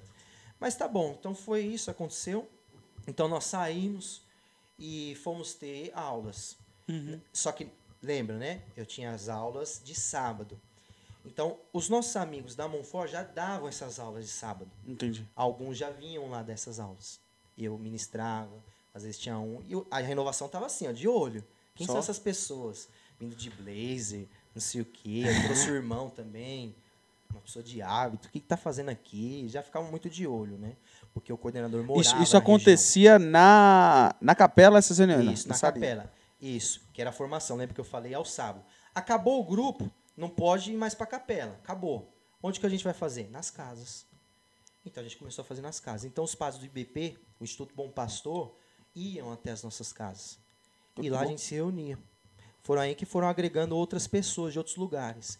E eu fui tentando tirar outros, de outros grupos também. Começaram a se aproximar, etc. Eu já fui lá, conversei, ó, tá tendo aula aqui, pode vir. Já tinha aula, o padre estava ali, respondia tudo. É, então foi indo assim. Aí ia nas casas, das casas. Começou nas casas e terminou nas casas. É, e aí tinha esse grande grupo. Hoje, é, quem sobrou de fato, eu e minha esposa, o Renan, um grande amigo, e também o, o Rafael, né? Dos outros, eu é, infelizmente lamento muito, porque não estão mais. Mas são, eu tenho contato ainda, você tem que manter o contato, né? Porque senão as pessoas não se convertem. Sabe que São João Bosco, quando a mãe dele ele era menor, a mãe dele falava não para ele, era não. Então ele tinha um amigo ali, era não. Uhum. Depois ele foi crescendo, ele foi vendo que não era bem assim, ele conseguia discernir. Porque se de fato a gente não poder ficar um pouco próximo dessa pessoa que tem esse problema X, ninguém vai se converter. Isso é verdade. Ninguém se converte. Então você precisa manter um certo contato. Além do mais, tudo bem. Você está seguindo isso, tá bom. Eu tenho é, aqui divergências grandes nos princípios com você. Mas como. Mas aqui ainda assim, eu quero que continue minha amizade contigo, de certa maneira. Mas eu não vou renegar isso aqui. Eu Exato. Vou falar com você sempre que possível. E vai dar vou tudo certo. aqui te ensinar alguma coisa quando você me permitir, claro. Mas mantenha o contato. O que acontece na prática é que todo mundo quer se afastar, porque acha que a gente é extremista, é radicalista, é ista, ista, ista. Tá? Então, isso é E- outro problema. E, e algo bacana que você está falando, que eu acho que é legal até o pessoal em casa entender. Depois a Rodrigo. Letícia tem uma pergunta aqui. É, Lei, lei, lei. Não, é só, é, aí é fugindo um pouquinho, né? Então, entendemos esse processo aí, né? Do, do, do fim da, do, grupo, do grupo de oração, né? É, a Letícia está perguntando aqui uma curiosidade, não sei se você vai saber responder. É, Tomara que seja fácil. a mulher já é... é, não, desculpa, aqui em cima. Sempre. Ah, sempre ouvimos é, que o homem não pode usar chapéu, boné na igreja. É, se não é falta de respeito, né? Isso tem um- uma explicação muito mais profunda, uma pergunta dela. Se isso tem uma, uma explicação mais profunda, é, que é o contrário da mulher que cobre a cabeça. E, e o des- descobrir da cabeça uma falta de respeito com o Senhor. É, então, Letícia, primeira coisa, uma das belezas externas na mulher é o seu cabelo. Todas as mulheres cuidam bem do cabelo, é uma, algo natural da mulher. né? Então, é, é- é normal que se cuidem. Esse, essa beleza que é externa, diante da beleza de Deus, Senhor nosso, ela precisa ser encoberta. O homem, de maneira prática, não tem essa mesma beleza no cabelo para ficar fazendo, né? Hoje tem alguns rapazes, infelizmente, mais afeminados. Mas é, não se faz chapinha, não fica É, passando Diego. um monte Para, Diego, de passar chapinha no de... cabelo. É, Olha. não, esse negócio aí, vocês vão me desculpar, tá? É sala online, pô, não é chapinha, não. Então, assim, é, o homem não tem aqui. Aqui não tem nada de beleza, assim. Claro, você vai ter alguma coisa, né? Mas é, o chapéu ele seria falta de respeito, claro. Porque, primeiro, que ele não precisa cobrir aqui a cabeça como a mulher, que tem essa beleza, mas precisa deixar que a beleza de Deus, Senhor nosso, resplandeça, apareça mais do que a dela. Tá? O homem não. É normal que, por exemplo, o homem deixe o cabelo curto. Isso é o normal. Não quer dizer que o homem com cabelo grande tem pecado, etc. Não, não tem nada a ver. Né? Até, até uma, uma vez um, um rapaz estava contando uma história falando de que a pessoa ela começou lá a praticar religião católica e tinha cabelo grande, etc. Começou lá a frequentar um grupo, viu que todo mundo tinha cabelo curto.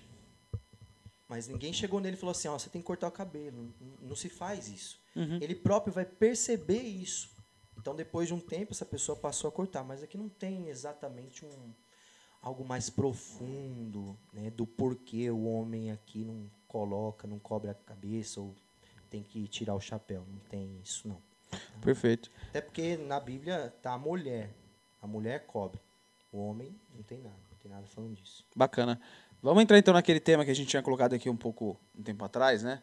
É, acho que é bacana o pessoal que está em casa entender, porque é legal que assim, né? Eu acho que é, uma, é um aculturamento que a gente passa. Se tem um nome, associa a grupo. Né? Putz, ah, os caras da do Jovens de Fogo, do Caminho da Luz, Missão Seja Luz, Maranata, não sei o quê. Associa-se a um grupo. E é bacana a gente entender essa diferença de grupo, associação e movimento, né? Que são três realidades. O grupo sempre vinculado ali ao movimento, claro. Mas são essas diferenças. E, e no caso, Rodrigo, explica pra gente o que, que é uma associação, né? E aí você pode entrar nes- nesse, nessa é descrição Monfort, do né? que é a Monfort como associação. Então, uma associação de fiéis leigos, aqui, associação, é um, de fato, tem um grupo de pessoas ali, que aí você precisa ter um, é, um estatuto, precisa ser alguma coisa judicial, precisa ter Contrato ali- social. tá. Isso, você precisa ter tudo isso, é permitido. Associação de fiéis católicos, tá? Isso aqui é, é bem tranquilo. A, a associação Monfort ela é uma associação de leigos católicos. Então, quando você ah, às vezes perguntam lá para nós, ah, mas você é da Monfort? Sou. Mas não é que meu nome está ali escrito, né? Se você for ver, tem seis nomes ali que respondem. Mas o que é ser da Monfort? Muito simples, é você ser católico, defender os princípios que sempre defenderam os santos e a igreja. É só isso. Então, a gente brinca lá, né? Você não precisa é, ter carteirinha, ó, bater lá o ponto todo final de semana aqui. Você vem quando quer, sai quando quer, não precisa ficar lá a aula inteira, né? Porque a gente é uma associação de fiéis, é, são famílias bastante numerosas, né? Um leigo da, um fiel leigo da Monfort não recusa repetir e viver de fato o que nos pede a igreja, né? Que é não evitar os filhos. Então, por isso que vocês veem E que você jura diante do altar. isso, exatamente. Você faz esse juramento no altar. Prometeis ter todos os filhos educados na fé católica? Sim. Tá? A gente promete isso. Então, a gente não só se contenta em reproduzir verbalmente, mas também em viver. Tá? Então, é, o professor Orlando é quem funda a Monfort, ele vai fundar aí em 1983. E ele vai fundar com a bênção de Dom Maier, Dom Antônio de Castro Maia, o Leão de Campos, tá? Ele começa aqui com a revista Veritas, se não me engano, né? Alguém me corrija lá depois. E depois eh, Dom Maier vai falar para ele fundar. Então, a associação é só para ter aqui um, um ambiente para que a gente possa ter nossas aulas. Né? A gente reza, tem as nossas aulas, sempre com relação à doutrina. Uhum. E todo mundo é convidado. Todo sábado e domingo a gente tem aulas lá. Pode entrar, se sentar, perguntar, querer discutir. A gente vai estar lá, não, não foge de nada assim, não. E, E, e, assim, o pessoal às vezes tem uma visão, né? Ah, é. Mas assim, o que, que, que eu tenho que ter para ser da Monfort? Não, você não tem que ter nada. Você tem que ser católico. Você é católico? Você pode ser da Monfort, que é só frequentar, mas se não, é o que é, nos diz, né? Hoje é o seu Alberto presidente, ele fala: se a Monfort não precisar existir, ela não vai existir. Não precisa disso. Porque, de fato, é, é você ser católico. Como sempre a igreja mandou ser. Né? O professor contava uma história. Depois do Vaticano II, surgiram adjetivações para católico. Então, você tem o católico tradicional, o católico carismático, o católico conservador. Né? Então, tinha lá uma, uma senhora que ela foi no médico e viu lá a cruz do médico, né? O médico, o médico começou a falar com ela e ela falou: Nossa, você é católico, né? Estou vendo a cruz aí. É, eu sou. E ela pergunta: Que católico? não se tinha isso antes do Vaticano. Isso é, um, é protestante, inclusive. É, então, não tinha essa adjetivação. Não, é, é, é porque fica. Hoje tem tantos. Exatamente. Polarizado? É, não, eu acho que segmentos, né? Tanta ramificações, vertentes e um sincretismo pegando do protestantismo, do espiritismo e um monte de outros e foram e foram se ramificando. Que hoje realmente fica essa pergunta. Ela não, ela não fez uma pergunta é, é, imbecil, muito pelo contrário, é porque infelizmente é, não fica claro. Isso. Ah, hoje em dia fala que ah, você é católico, sou, você vai na missa ah, de vez em quando. Então não é católico. Uhum. Ah, você é católico? Ah, praticante? É, então não existe, é. não existe, né? Ou é católico ou não é católico. Isso, esse negócio de praticante, entrou uma, uma, uma moça lá onde eu trabalho, né, a gente está lá, vai almoçar, você reza, né, para comer. Reza, né, o pessoal olha, né, e pergunta. Você é católico? Nossa, vi você rezar, né? É praticante? Aí eu já parei assim, né? Mas então, perguntou se é católico porque você fez o sinal da cruz, né? Isso. Porque senão ia falar, nossa, se você é crente. É, exatamente. né? Eles acabam. É, acabam se atribuindo só, só esse sinal da cruz, ele vai remeter ao catolicismo. Isso. Mas ele não encerra o catolicismo. O catolicismo é muito mais do que isso. Né? É igual tem um amigo que às vezes ele. É, tem lá o missal da missa antiga, uhum. ele leva na bolsa, não leva na mão. Porque se levar na mão, o pessoal vai achar que é protestante. aí no, no trabalho ela pegou, você é católico praticante? Eu falei, peraí, ó, entende uma coisa. E você tá me perguntando, não tem cabimento. Por quê? é, é, é, redundante, né? É, é redundante. Então, aí eu falei pra ela assim. Mas ser católico sem praticar. pois é. Né? Falei, imagina só que você pergunta assim pra mim: você é jogador de futebol? Eu vou falar, sou. Mas você joga? não, não, existe não, um jogador de futebol que seja jogador e não jogue. Não existe um católico, de fato, que não pratique. Se você não pratica, me desculpa, você não é católico. Se você não pratica, Vai existe precisar. a virtude da religião. Se você não pratica a virtude da religião, você não é católico. Tá? Então aconteceu isso. Então, voltando aqui. Na você precisa ser católico, defender a fé, estar disposto a duas coisas. Isso aqui é importante. Defender a Deus, estar disposto né, a defender, a brigar por Nosso Senhor, mas também a apanhar. Mas também a apanhar. Por quê? Todo mundo, todo mundo, assim, sem exceção, nos chegam muitas cartas.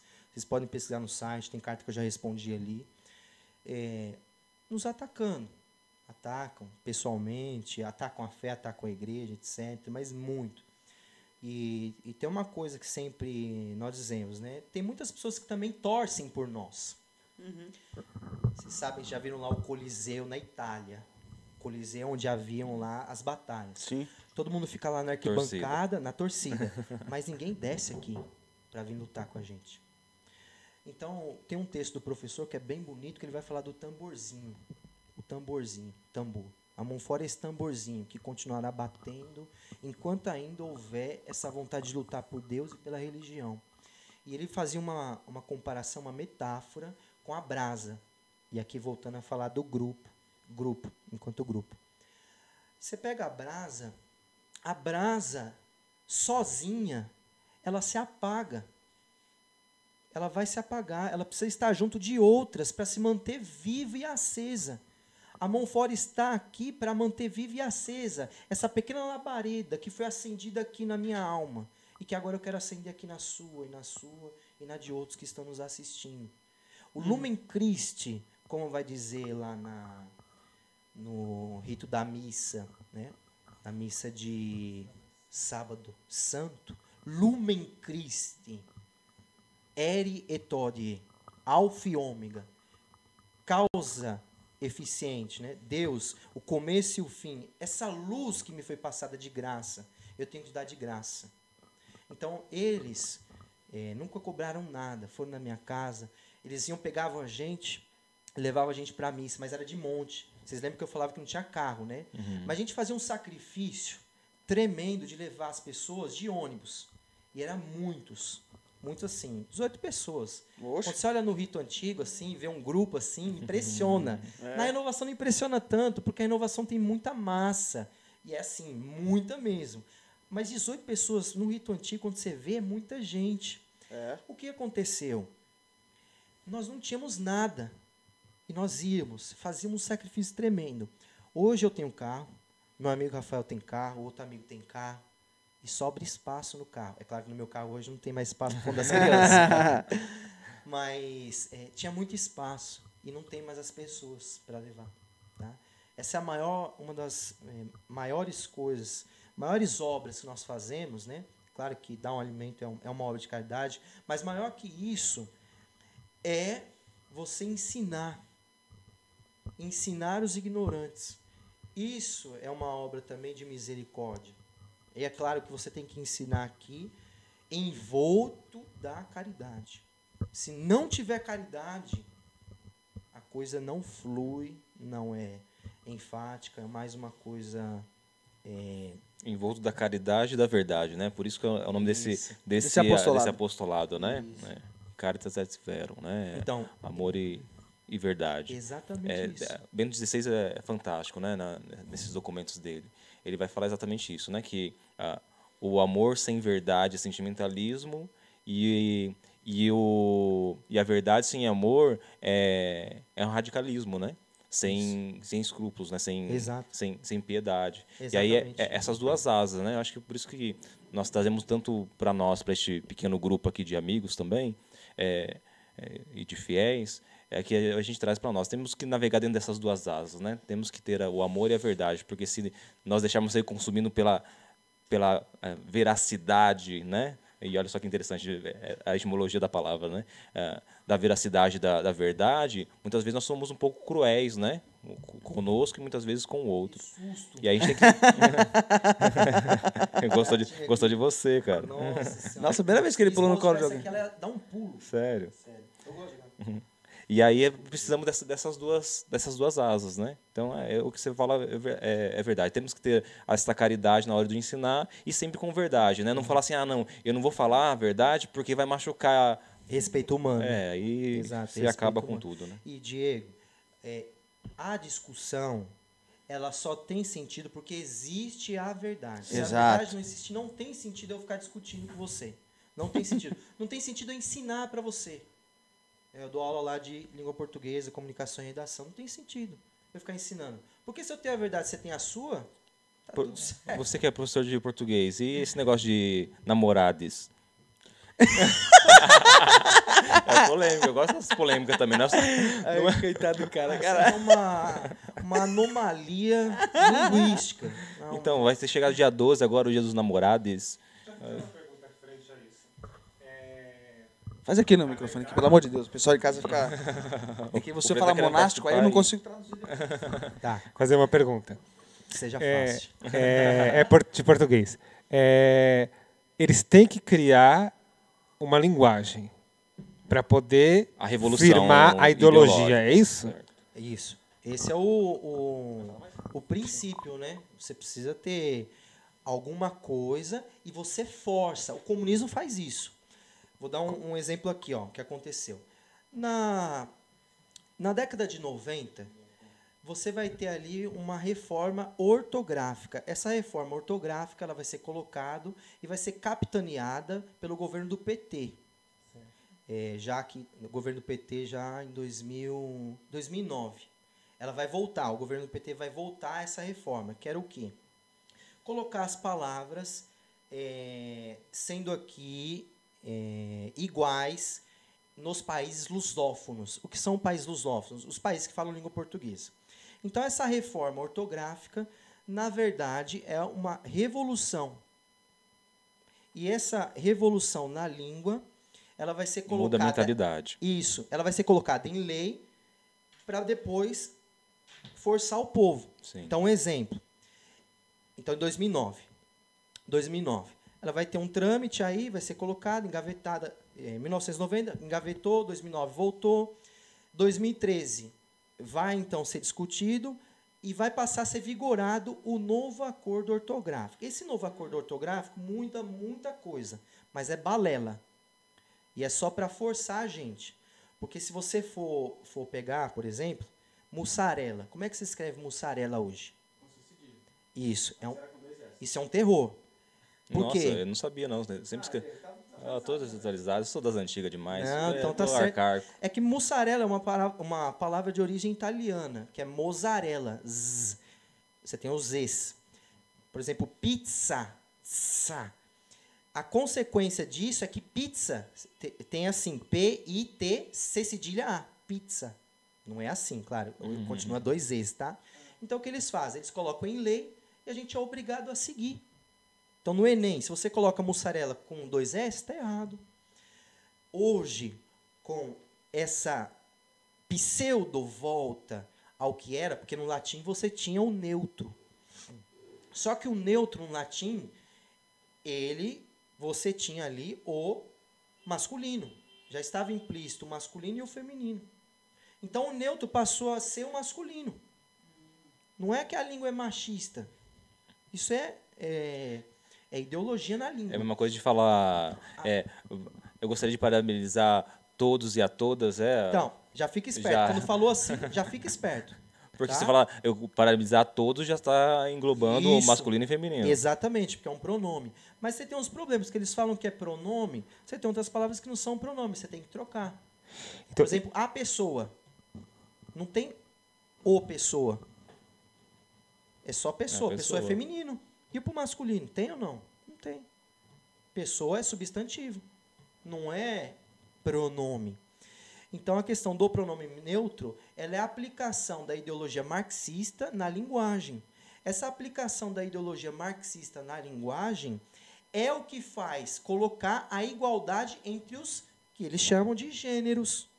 Então, não pode ter masculino só, não pode ter só feminino. Tem o gênero não binário, tem o cis, tem não sei o que, não sei lá das quantas. Você pode emprestar só a chave do carro? Só para o rapaz colocar. Você vai lá. Tá na minha bolsa. Abre lá o, o bolsinho da frente. E, deixa eu e deixa eu perguntar. é, então, na verdade, isso aí é uma tendência, não é? O que eles estão fazendo agora é tendencional, porque a lei não existe. Tendencioso, né? Não, não tem lei para fazer isso. Então, eles estão eles estão tendencionando isso quando eles colocam essa. Isso, eles estão aqui tentando trabalhar. Isso não vai passar, é balela. Qualquer um que fala aqui nossa língua já vê que tem um problema. Primeiro porque não, eles dizem assim, que está contido no neutro para que aqueles que não são dos dois gêneros comuns, masculino e feminino. Mas e a pessoa, por exemplo, que é cega? Como é que ela vai fazer para poder ler Meninix?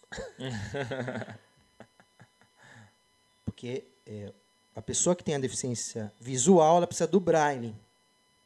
Então, é um problema, não engloba todos, é mentira. Depois, é, na linguagem de sinais, como é que você vai fazer isso aqui? Não engloba todos. Isso é uma bobagem. Só que aí, aí tem um outro problema grande, né? É, mesmo que não seja lei, Frei, é, um problema. Porque na mentalidade, na cultura da sociedade está sendo impregnado isso. Sim, claro. É. Que eles querem fazer. É, você querendo ou não, é, acaba tendo que engolir. Porque, ah, exemplo, a tal empresa, onde que eu trabalho lá, tal empresa colocou lá a campanha do Dia dos Namorados. Isso. É, mesmo que não é lei, não é norma, e está de forma ortográfica errar, equivocado, ah, eles, eles utilizam, mas eles utilizam exatamente com uma forma tendenciosa para modificar a cultura. Mas não é só que é tendenciosa. Eles querem incutir em nós de que isso é o normal. Sim. Então você vai favorecendo o terreno, vai favorecendo, favorecendo, favorecendo, para daqui a pouco transformar isso em lei e aí você aperta os outros. Sim. Né? Então isso é um problema.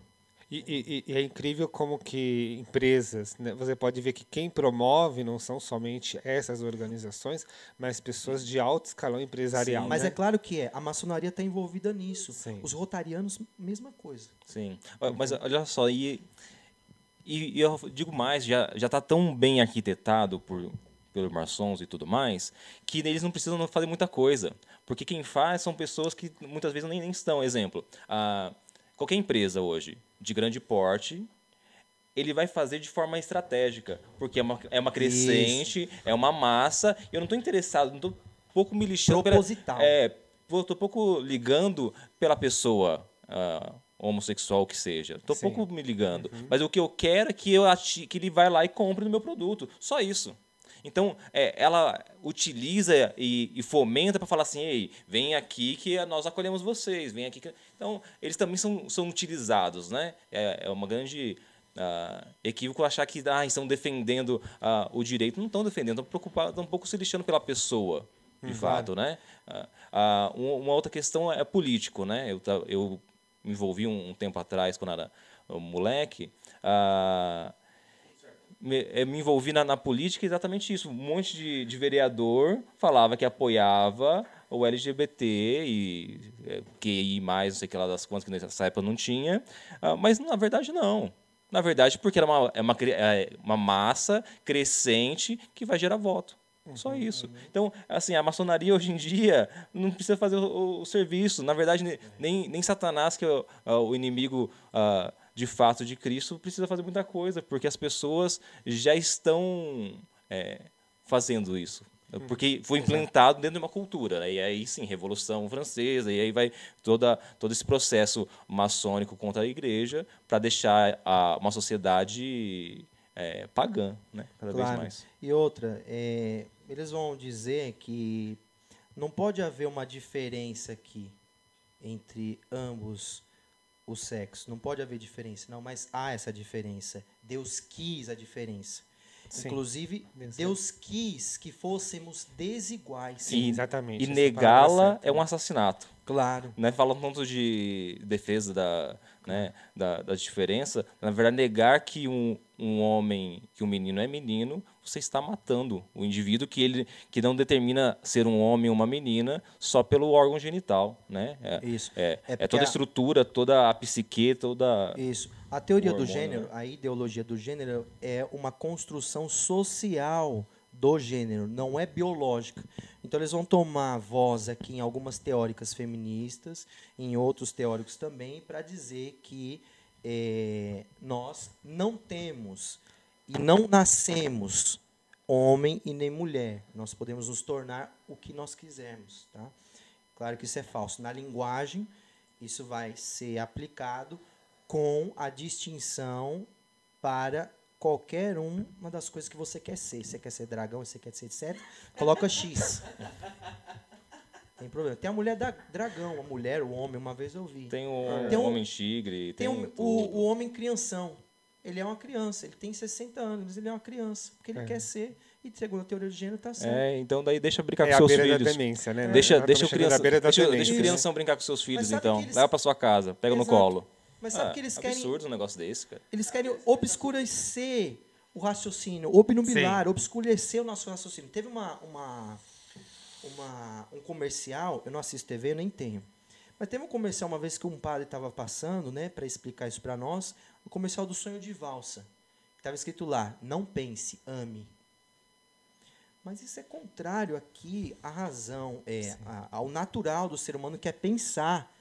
Você pensa e você ama. Você não ama sem pensar. Você tem que pensar para poder amar. Então eles querem fazer exatamente esse movimento de impulsivo, de você amar qualquer um, é amor livre, essa liberdade que vem desde a década de, de 60 com a, a, a revolução sexual. E pronto, tá tudo certo. É, foi, foi dito aí um momento sobre castigo, né? Eu estava comentando isso aí com o, o, o Diego esses dias, né? A gente vive numa sociedade pagã, que voltou a ser pagã, e que hoje essa sociedade pagã ela se levanta contra a igreja, contra uh, o, o, reinado e o senhorio de, de nosso Senhor Jesus, o reino social de Jesus, né? E aí você nota e vê uh, assim que Deus, uh, até perguntei, acho que foi o que eu falei para ele, né? Que fiz, fiz, questionamentos, né? Por que, que Deus está permitindo, né? Com certeza um deles é o castigo. Quantos que, que, era dever nosso, enquanto católico, formar famílias católicas, formar é, o reino de Cristo aqui nessa terra, e nós não fizemos, os padres, os religiosos, né? Então Deus nos entrega, como fez várias vezes uhum. no Antigo Testamento, nas mãos dos nossos inimigos. As sociedades Sim. pagãs, né? né? E vai pagar o justo e também Sim, o pecador. Exatamente. Sim. Exato. Que o castigo, infelizmente, é assim. Só que daí para os justos é, é, é, matéria de santificação Sim. e para o pagão é de condenação. É. Isso. É, por exemplo, você tem agora a pandemia de Covid-19. Né? Não vou falar muito, senão vai cair aí. Isso. A... O, o bichinho. Mas, tem um... É, você sabe assim que Nossa Senhora de Fátima, quando em 1917 ela foi falar para as três crianças ela vai falar e pedir uma coisa, além da reza do Santo Terço. Ela vai pedir a consagração da Rússia. Vocês sabem que a Rússia Não. é originária dali, ali surgiu o comunismo, vai se espalhar, e foi isso que ela disse. A Rússia vai espalhar os seus erros. A gente não sabe de fato, né? É, porque já passou bastante tempo, etc. Não sabe, não dá para saber exatamente ainda e tem até um, a, a, interpretação aqui do, do terceiro segredo, que ainda é uma incógnita, não se sabe. Mas é, se fala também de que esse vírus pode ser essa arma letal que está aqui destruindo as pessoas. Começou lá com um medo exacerbado, todo mundo estava com medo, né? Se fôssemos católicos, né? De fato nós somos, né? Mas muitos deveriam se preocupar em morrer bem. Ah, agora está vindo o vírus, puxa, eu posso morrer, eu quero morrer bem. A gente não tem que viver bem, tem que morrer bem. Morrer em amizade com Deus, em estado de graça com Deus, Senhor nosso. Então, veio aí essa pandemia, tá todo mundo com esse medo exacerbado, vem abaixo, o número aumenta, um monte de gente morrendo. Não, os padres não podem ir até os hospitais dar o sacramento como era de praxe, era comum isso. Sim. Os padres, todo, todo hospital tinha que ter um padre, todo. Hoje não tem. E eles excluem os padres. Não pode ter padre. Para morrer com a extrema unção, né? que é a unção dos enfermos. Então você tem isso, ninguém se preocupa, ninguém está preocupado em morrer bem. Está todo mundo preocupado em viver no oba-oba. Ainda nesse tempo, como a gente viu, por exemplo, em Campos do Jordão. No noticiário lá saiu todo mundo fazendo farra. Claro que você não vai fazer isso. Mas eu também não vou viver aqui é, amarrado. Sim. Eu tenho que trabalhar, eu tenho que fazer as coisas. Né? Então, não sei se também aqui é um castigo, se seria isso também. Nossa Senhora fala, a gente não, sabe, são interpretações que a gente uhum. acaba vendo, né, que está acontecendo. desvelando ao longo do tempo, né? É, então, é isso. E o vírus levou muito a gente para deixar tudo, você pode ver, né? Foi o tempo do Pix, não é? É, lançar o Pix dentro da, da, da, da realidade do, do, vírus. Né? Então você pode ver que é tudo assim, é, nos jogando cada vez mais para que nós possamos estar na rede, pra que, porque a rede é uma forma de nos dominar, né? e que nós possamos estar ali. É, isso tudo está cooperando para esse projeto global, de dominação global. Né? Você tem lá, por exemplo, a Agenda 2030. Quem trabalha em empresa já deve ter visto essa Agenda 2030. Né? Então, essa agenda é terrível. Na verdade, está bem avançada já, né? Tá, está muito avançada, mas ela é terrível. É aborto, ideologia de gênero. Acho que vai adiantar para 2025, no máximo. Então, esse é um problema. A gente tem que combater à medida do nosso entendimento e quanto nós podemos combater. Tá? Mas é, infelizmente, tem avançado cada vez mais, de maneira sorrateira em alguns locais Sim. e de maneira muito escancarada. Né? Uhum. Porque a, a coisa ela engana mais quanto mais se veste de verdade. Então, a verdade ela é íntegra. Se você coloca uma mentira aqui, né? Por exemplo, aqui esse copo, tem, aqui eu tenho água, mas é, pode ser cachaça, vamos supor, cachaça. Eu não sei, porque é a mesma cor, tem a mesma densidade, não sei o quê. Então se aproxima muito, Mas eu, sei que é água porque ele me ofereceu, eu conheço a índole dele, sei quem ele é, então ele não vai fazer isso comigo, tá? Então, engana mais quando você tem alguma Camuflado. coisa de verdade, é camuflado, e a mentira ali escondida. O demônio ele age assim Sorrateiramente, né? sorrateiramente. Ele vai agindo, colocando alguma coisa de verdade, porque senão a gente repele de Sim. imediato, a gente é, chuta, né? Mas Uhum. se, se tem ainda um vestígio de verdade, mas tem uma mentira velada, a gente normalmente tende a aceitar, né? Então, sociedade hoje está... Ou, no mínimo, não caos. combater. É, é, porque para combater você tem que conhecer. É. Por exemplo, como é que eu vou combater é, a Agenda 2030 se eu não li nada da Agenda 2030? Não dá. Como é que eu vou combater o protestante se eu não li nada? Eu tenho que ler, eu tenho que ver o argumento dele, para poder justamente levar ele a se converter. Claro, não vou levar isso a goela abaixo. Ó, você tem que fazer isso. Não. Mas tem, tem hora que a gente tem que ser muito incisivo. Muito incisivo. Uma vez eu estava lá na Vila São Pedro, vocês conhecem um, um bairro muito populoso aqui em São Bernardo Aqui do lado, aqui, ó. aqui do lado. E eu utilizava o transporte público. Um dia eu falei assim, olha, será que tem algum protestante aqui? Se tiver algum protestante, né, eu vou conversar com ele. Conversar daquele jeito, né? Jeito E aí eu desci do ônibus. E quando eu andei um pouquinho, vem lá um rapaz e me dá o folheto da Universal. Ali eu É, falei, é, agora. É você, meu querido. Então eu falei pra ele, você tá me entregando isso aqui por quê? Ah, porque é bom, né, irmão? Não sei o quê. Eu falei, não, não é bom nada, por conta disso, disso, disso. E você tá cooperando com o demônio. Se você continuar assim, você vai para tal lugar. Aí ele ficou arregalado o olho, começou a, a suar, assim. Mas eu, eu fui muito incisivo com ele. De fato, ele tá sendo enganado ali. Provavelmente não tem tanta ciência do que estava fazendo. Mas pelo menos você dá um sacode, acorda. Aí o que ele fez? Ele, ele não sabia discutir, coitado. Então ele me chamou para ir até um, um outro senhor que estava do outro lado da rua, para que eu fosse lá conversar com ele. Eu falei, eu aceito.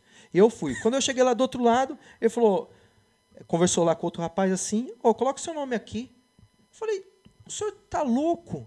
Eu não vou colocar meu nome aqui nunca. Eu não tô louco de ficar confiante no que vocês vão fazer com o meu nome. Tá louco. Aí eu não coloquei e saí. Mas eu, eu falei com ele. Depois ele vai se acertar com Deus. Então tá falado. Uma vez falado, pronto.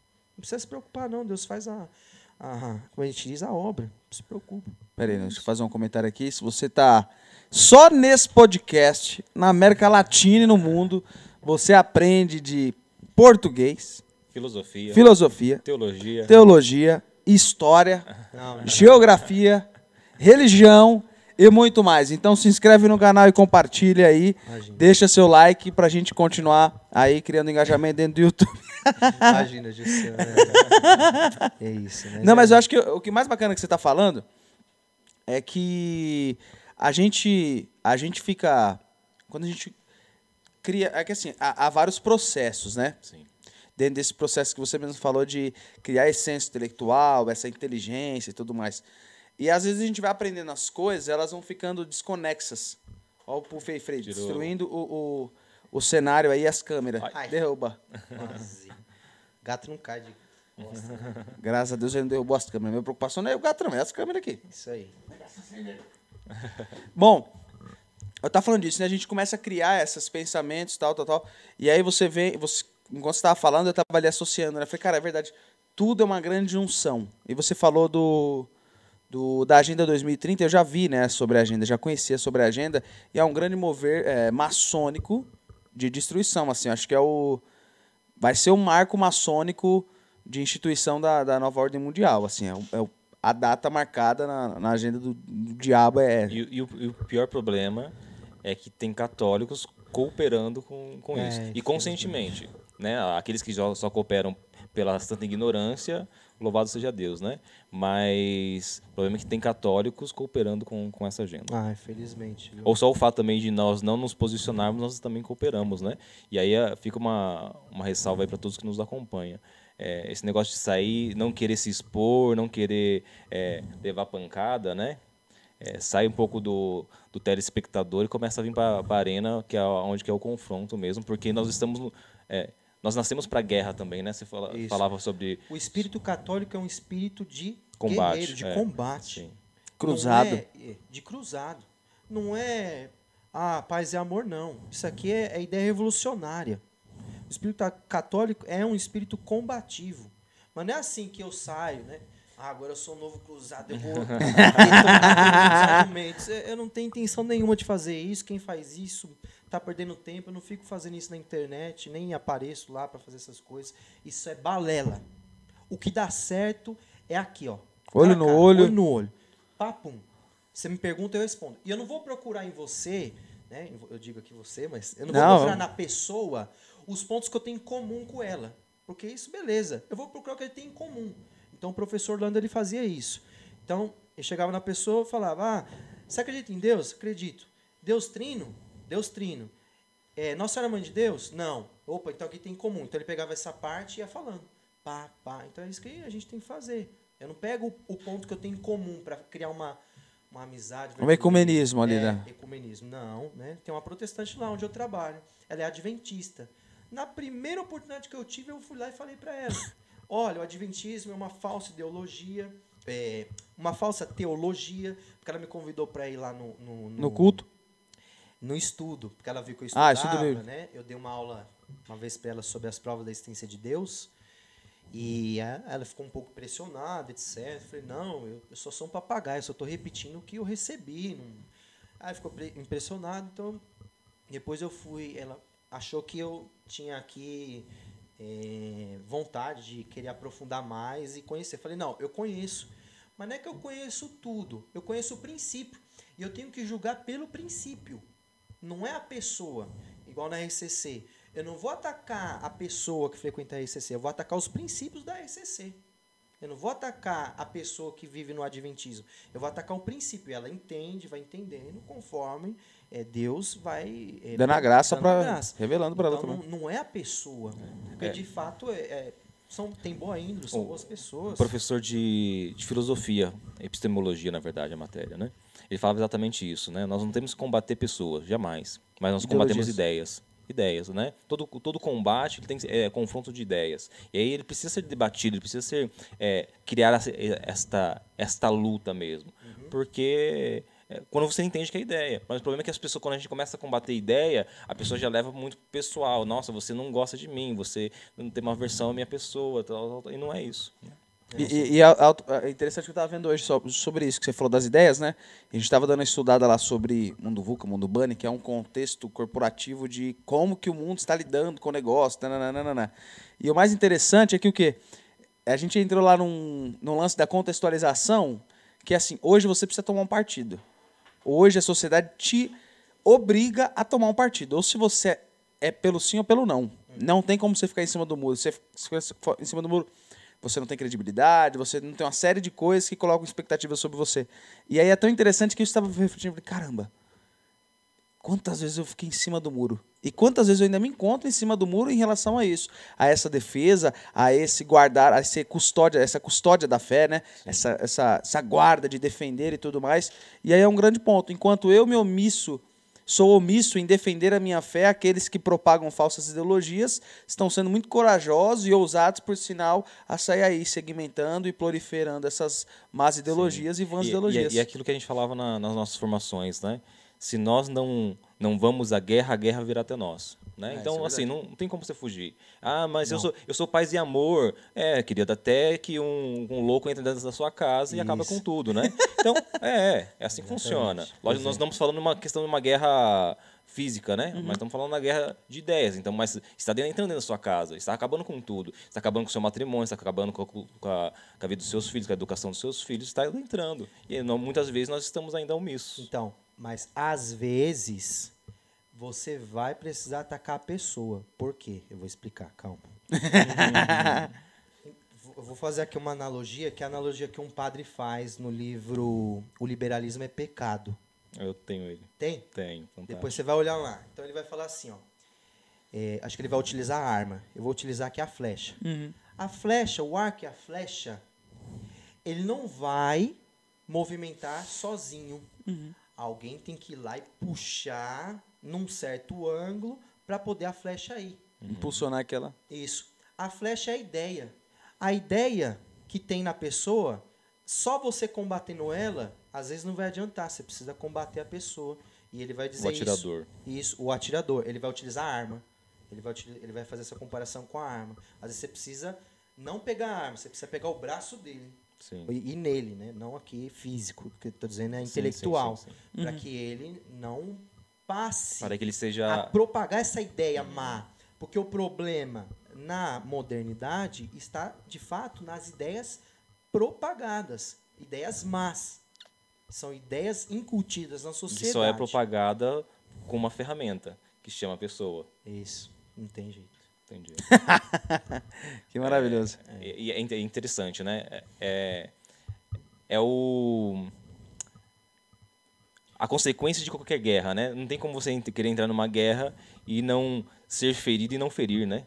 Se você querer entrar numa Isso. guerra levantando a sua bandeirinha lá de Não. paz e amor, você vai levar tiro na cabeça e acabou. Vai, exatamente. Então, é assim, é, Nosso Senhor também, né, é, quando, é, fazendo aqui uma analogia, quando Nosso Senhor ressuscita, ele só vai ressuscitar demonstrando, estando à vista, as cinco chagas. Por que, que não as outras? Por que, que ele só escolheu, só deixou essas cinco aqui? As duas da mão, do pé e no flanco. Então ele vai deixar essas cinco chagas é, e não com as outras, porque essas cinco chagas são como que essa condecoração pelo que ele fez. Então, um soldado, quando ele vai para a guerra, né, acho que você já assistiu algum filme de guerra, imagino. Então, ele vai se ferra lá todas, às vezes tem um braço que não tem mais, ponta de bomba, etc. Quando acaba a guerra, esse soldado está vivo, ele vai ser condecorado por aquilo que ele fez. E essas feridas servem mais para a glória dele. Quando a gente morrer, quando a gente morrer, os pecados que nós cometemos no dia do, do juízo final vão servir para nossa maior glorificação, porque nós vamos ler, é isso que o, um padre dominicano vai dizer, nós vamos ler uns outros os pecados que foram cometidos. Então, por exemplo, teve aquela pessoa que se condenou é, por cometer um aborto e não é, se confessou. Mas teve a pessoa que cometeu o aborto e se confessou. Então, no juízo final, nós vamos ler isso uns nos outros. Isso vai ficar muito claro. Então a gente vai conseguir ver. Essas marcas que são dos nossos pecados vão servir para a nossa maior glorificação. Porque é o que você venceu. Isso, porque eu venci. Então o que, que vai haver? Então, tem aqui a moça, cometeu o pecado do aborto. Não, não recebeu. é, não recebeu aqui a confissão, não se confessou. Se condenou, está no inferno. Muito bem. Mas tem a pessoa que cometeu aborto, se confessou, se converteu e se salvou. Então, essa pessoa que morreu aqui, ela vai ver, ler, não é ver com os olhos, né? Ler vai ler isso na outra, puxa vida, eu perdi o céu por conta disso. Então vai servir mais para o sofrimento dela, que ela vai sofrer, e a outra para a sua maior glorificação. né?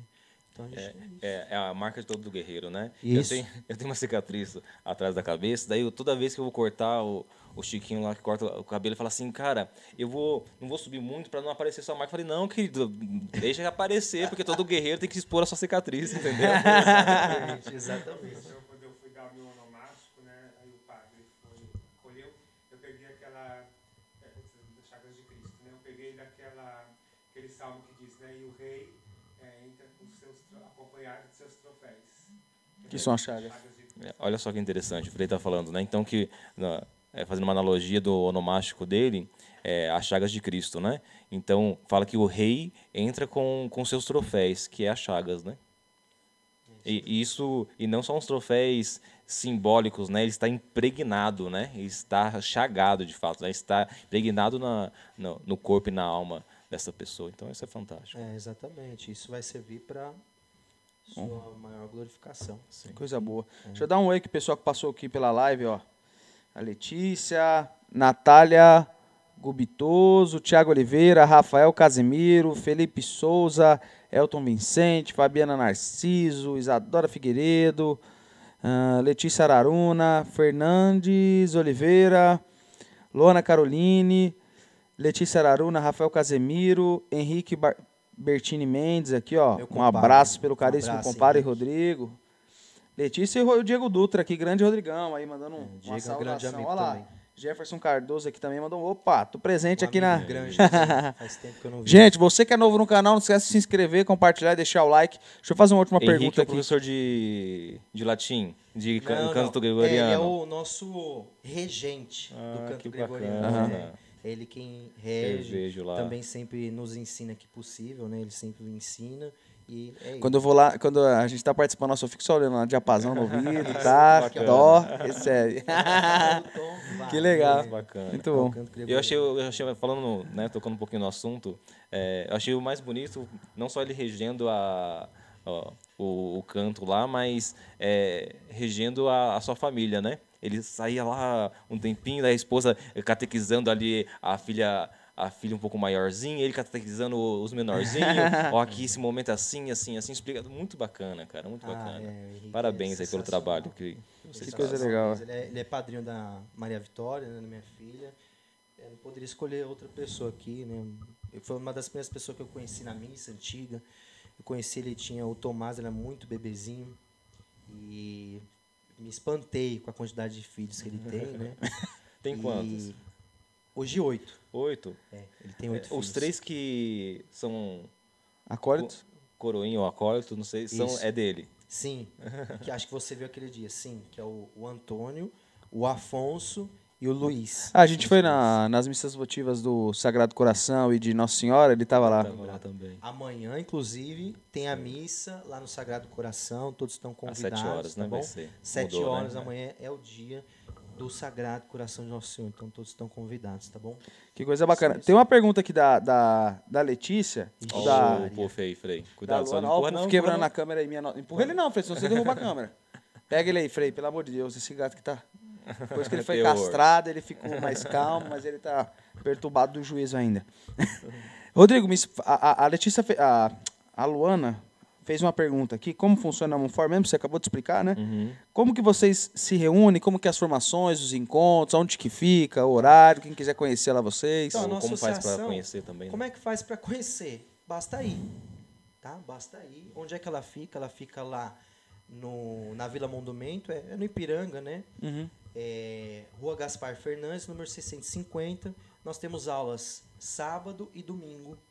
Às vezes nós fazemos congresso também aqui pelo Brasil inteiro. Legal. É, até fora do Brasil, acho que o professor fazia mais, agora não dá mais. Mas é, a gente sempre ajuda, né? Não, não é assim um grupo que tem aqui, tem um grupo lá não sei onde, da Monfort, né? São filiais, não tem filiais. é só a Monfort, é esse grupo, e a gente tem outros amigos em outros locais também, que se reúnem, a gente dá aula, né? Aqui em São Bernardo, ali em Mauá, ali em outro lugar, e assim vai. Então, o que é preciso? Vai lá, nesse local, né, que eu avisei, depois pode mandar mensagem, eu, eu respondo. Acontece no sábado e no domingo, tá? No sábado, 7 horas, domingo acho também 7 horas, às vezes muda, né? Por conta da. Acho que tem alguma missa à tarde também, então, para reunir o pessoal. A gente reza o terço, comum. Gente sempre. É, comum, assim, comumente nós rezamos o Aham. terço lá. Depois tem a aula. É isso. Bacana. Tem lá as nossas redes sociais, né? Tem o, o nosso WhatsApp, que é Monfort é, Associação Cultural. E tem o Facebook também, tem a página, vocês podem acompanhar. Tem as nossas cartas, vocês podem escrever também, eu, eu respondo. Né? As cartas da SCC eu respondo, o Mauro responde. É, tem outras cartas aí, pode procurar lá que a gente responde. Tá? Então é isso, é bem tranquilo, basta ir. Que bacana, maravilha. É, Bom, tem mais alguma coisa para falar? Não, eu ia. é, muitas vezes parece que, que esses grupos ah, ou associações são, são fechadas, né? Mas me passou, deu um insight agora, é, que muitas vezes são muros mesmo que precisam ser levantados, né? E não são muros de, de divisão. Quem vai falar isso? É, eu estou tentando lembrar e veio isso na, na mente agora. É, não são muitas vezes muros de divisão, são muros de defesa, né? Porque pra, pra gente, se a gente tem um tesouro de fato, nós precisamos levantar muros. Se guarda E um tesouro? É, Isso. porque precisamos defender, né? Então, é, é, muitas vezes pode ser que ah, fique uma cara meio, ah, são exclusivistas, ou são fechados, ou não sei o Imagina. que, tal, tal. É, mas muitas vezes são, são muros que precisam ser levantados e nós precisamos entender Claro. é, isso, porque é natural que se, se proteja aquilo que se ama, aquilo que se conhece. Uma vez foi um casal bem na festa de fim de ano. A gente faz uma festa de fim de ano que é o jantar de gala. Um jantar, né? Você vai ter lá alguns pratos requintados, etc. Então, eles olharam lá e falaram, nossa... Isso que na muito sede de vocês. Não, é, acontece lá no hotel Holiday Inn. Ah, sim, onde que é, é? Em outro lugar. Mas já aconteceu na sede também. Que legal. Às vezes não dá pra fazer. Eles foram lá, viram aquilo, falaram, "Ai, nossa, é tão chique, não é pra mim, etc. Não, mas assim, não é que não é pra você, você tá entendendo errado. A pobreza, a virtude da pobreza, não é você ficar aqui, ai, é muito rico isso pra mim, não, eu quero ser espírito pobre, né? E na renovação, eu vou falar mal da renovação, não tem jeito, viu? Na renovação a gente tirava o sapato e aí pregava sem sapato, né? Por quê? Porque nós éramos Já pregou sem pobres. sapato, né? É, pois é.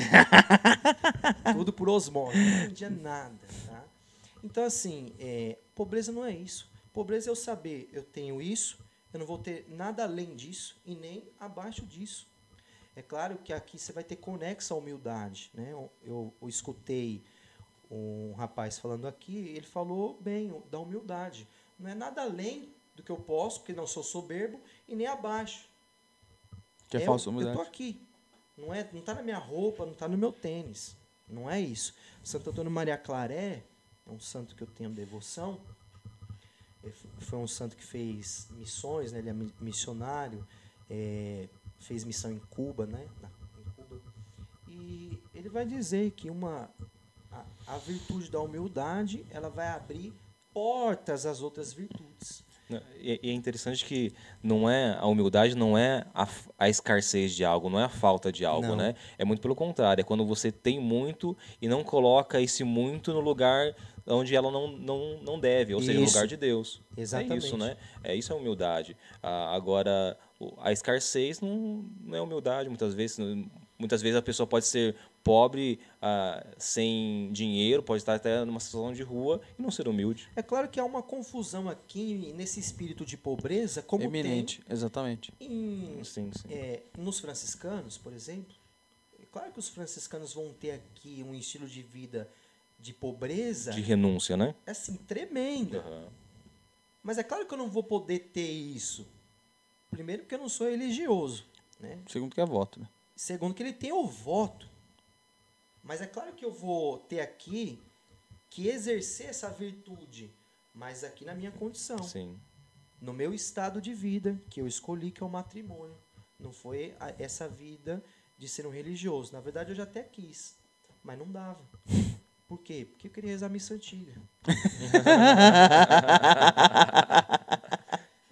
Então, assim, é, a gente decide, mas não decide, assim, claro que no tempo a gente é, se acaba vendo, né, bastante coisa, mas quando eu casei eu já estava bastante é, fundo na na doutrina católica, eu já estava muito fundo. Tanto é que no, o meu casamento era para ter com missa, não teve, não deu para ser com missa.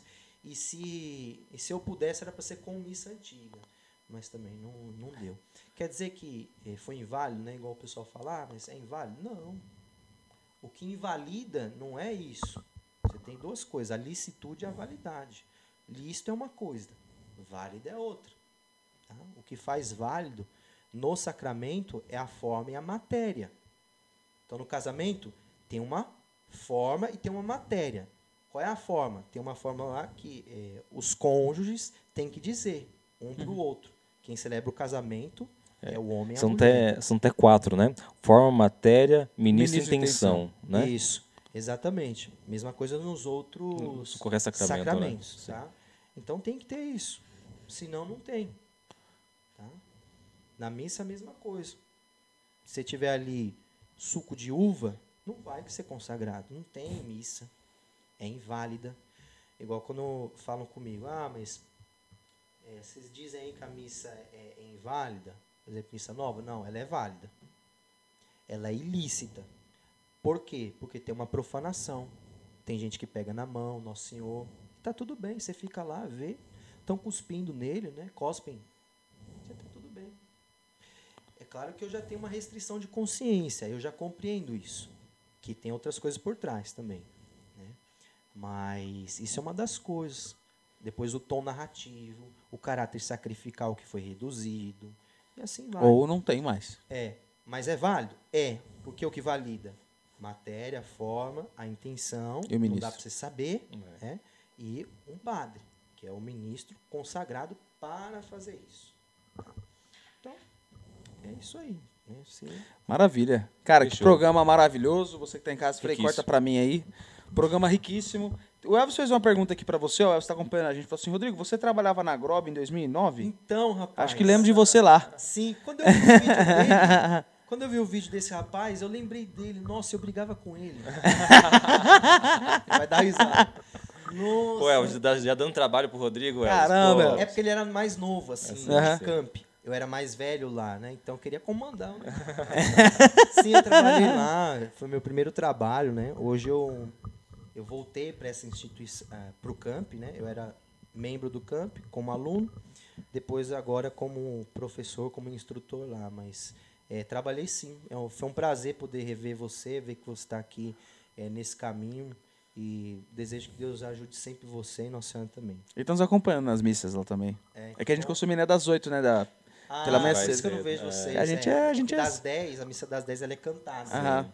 Então eu sou esca- escalado lá pra cantar. A gente né, costuma ir na, na, das 10. na- nas 8 que o pessoal que tá acompanhando como começou, né? Tá praticando. E é mais fácil a compreensão da missa rezada Entendi. do que dela cantada. Então, um processo lá. Isso. Passando. Ah, Bacana. ótimo.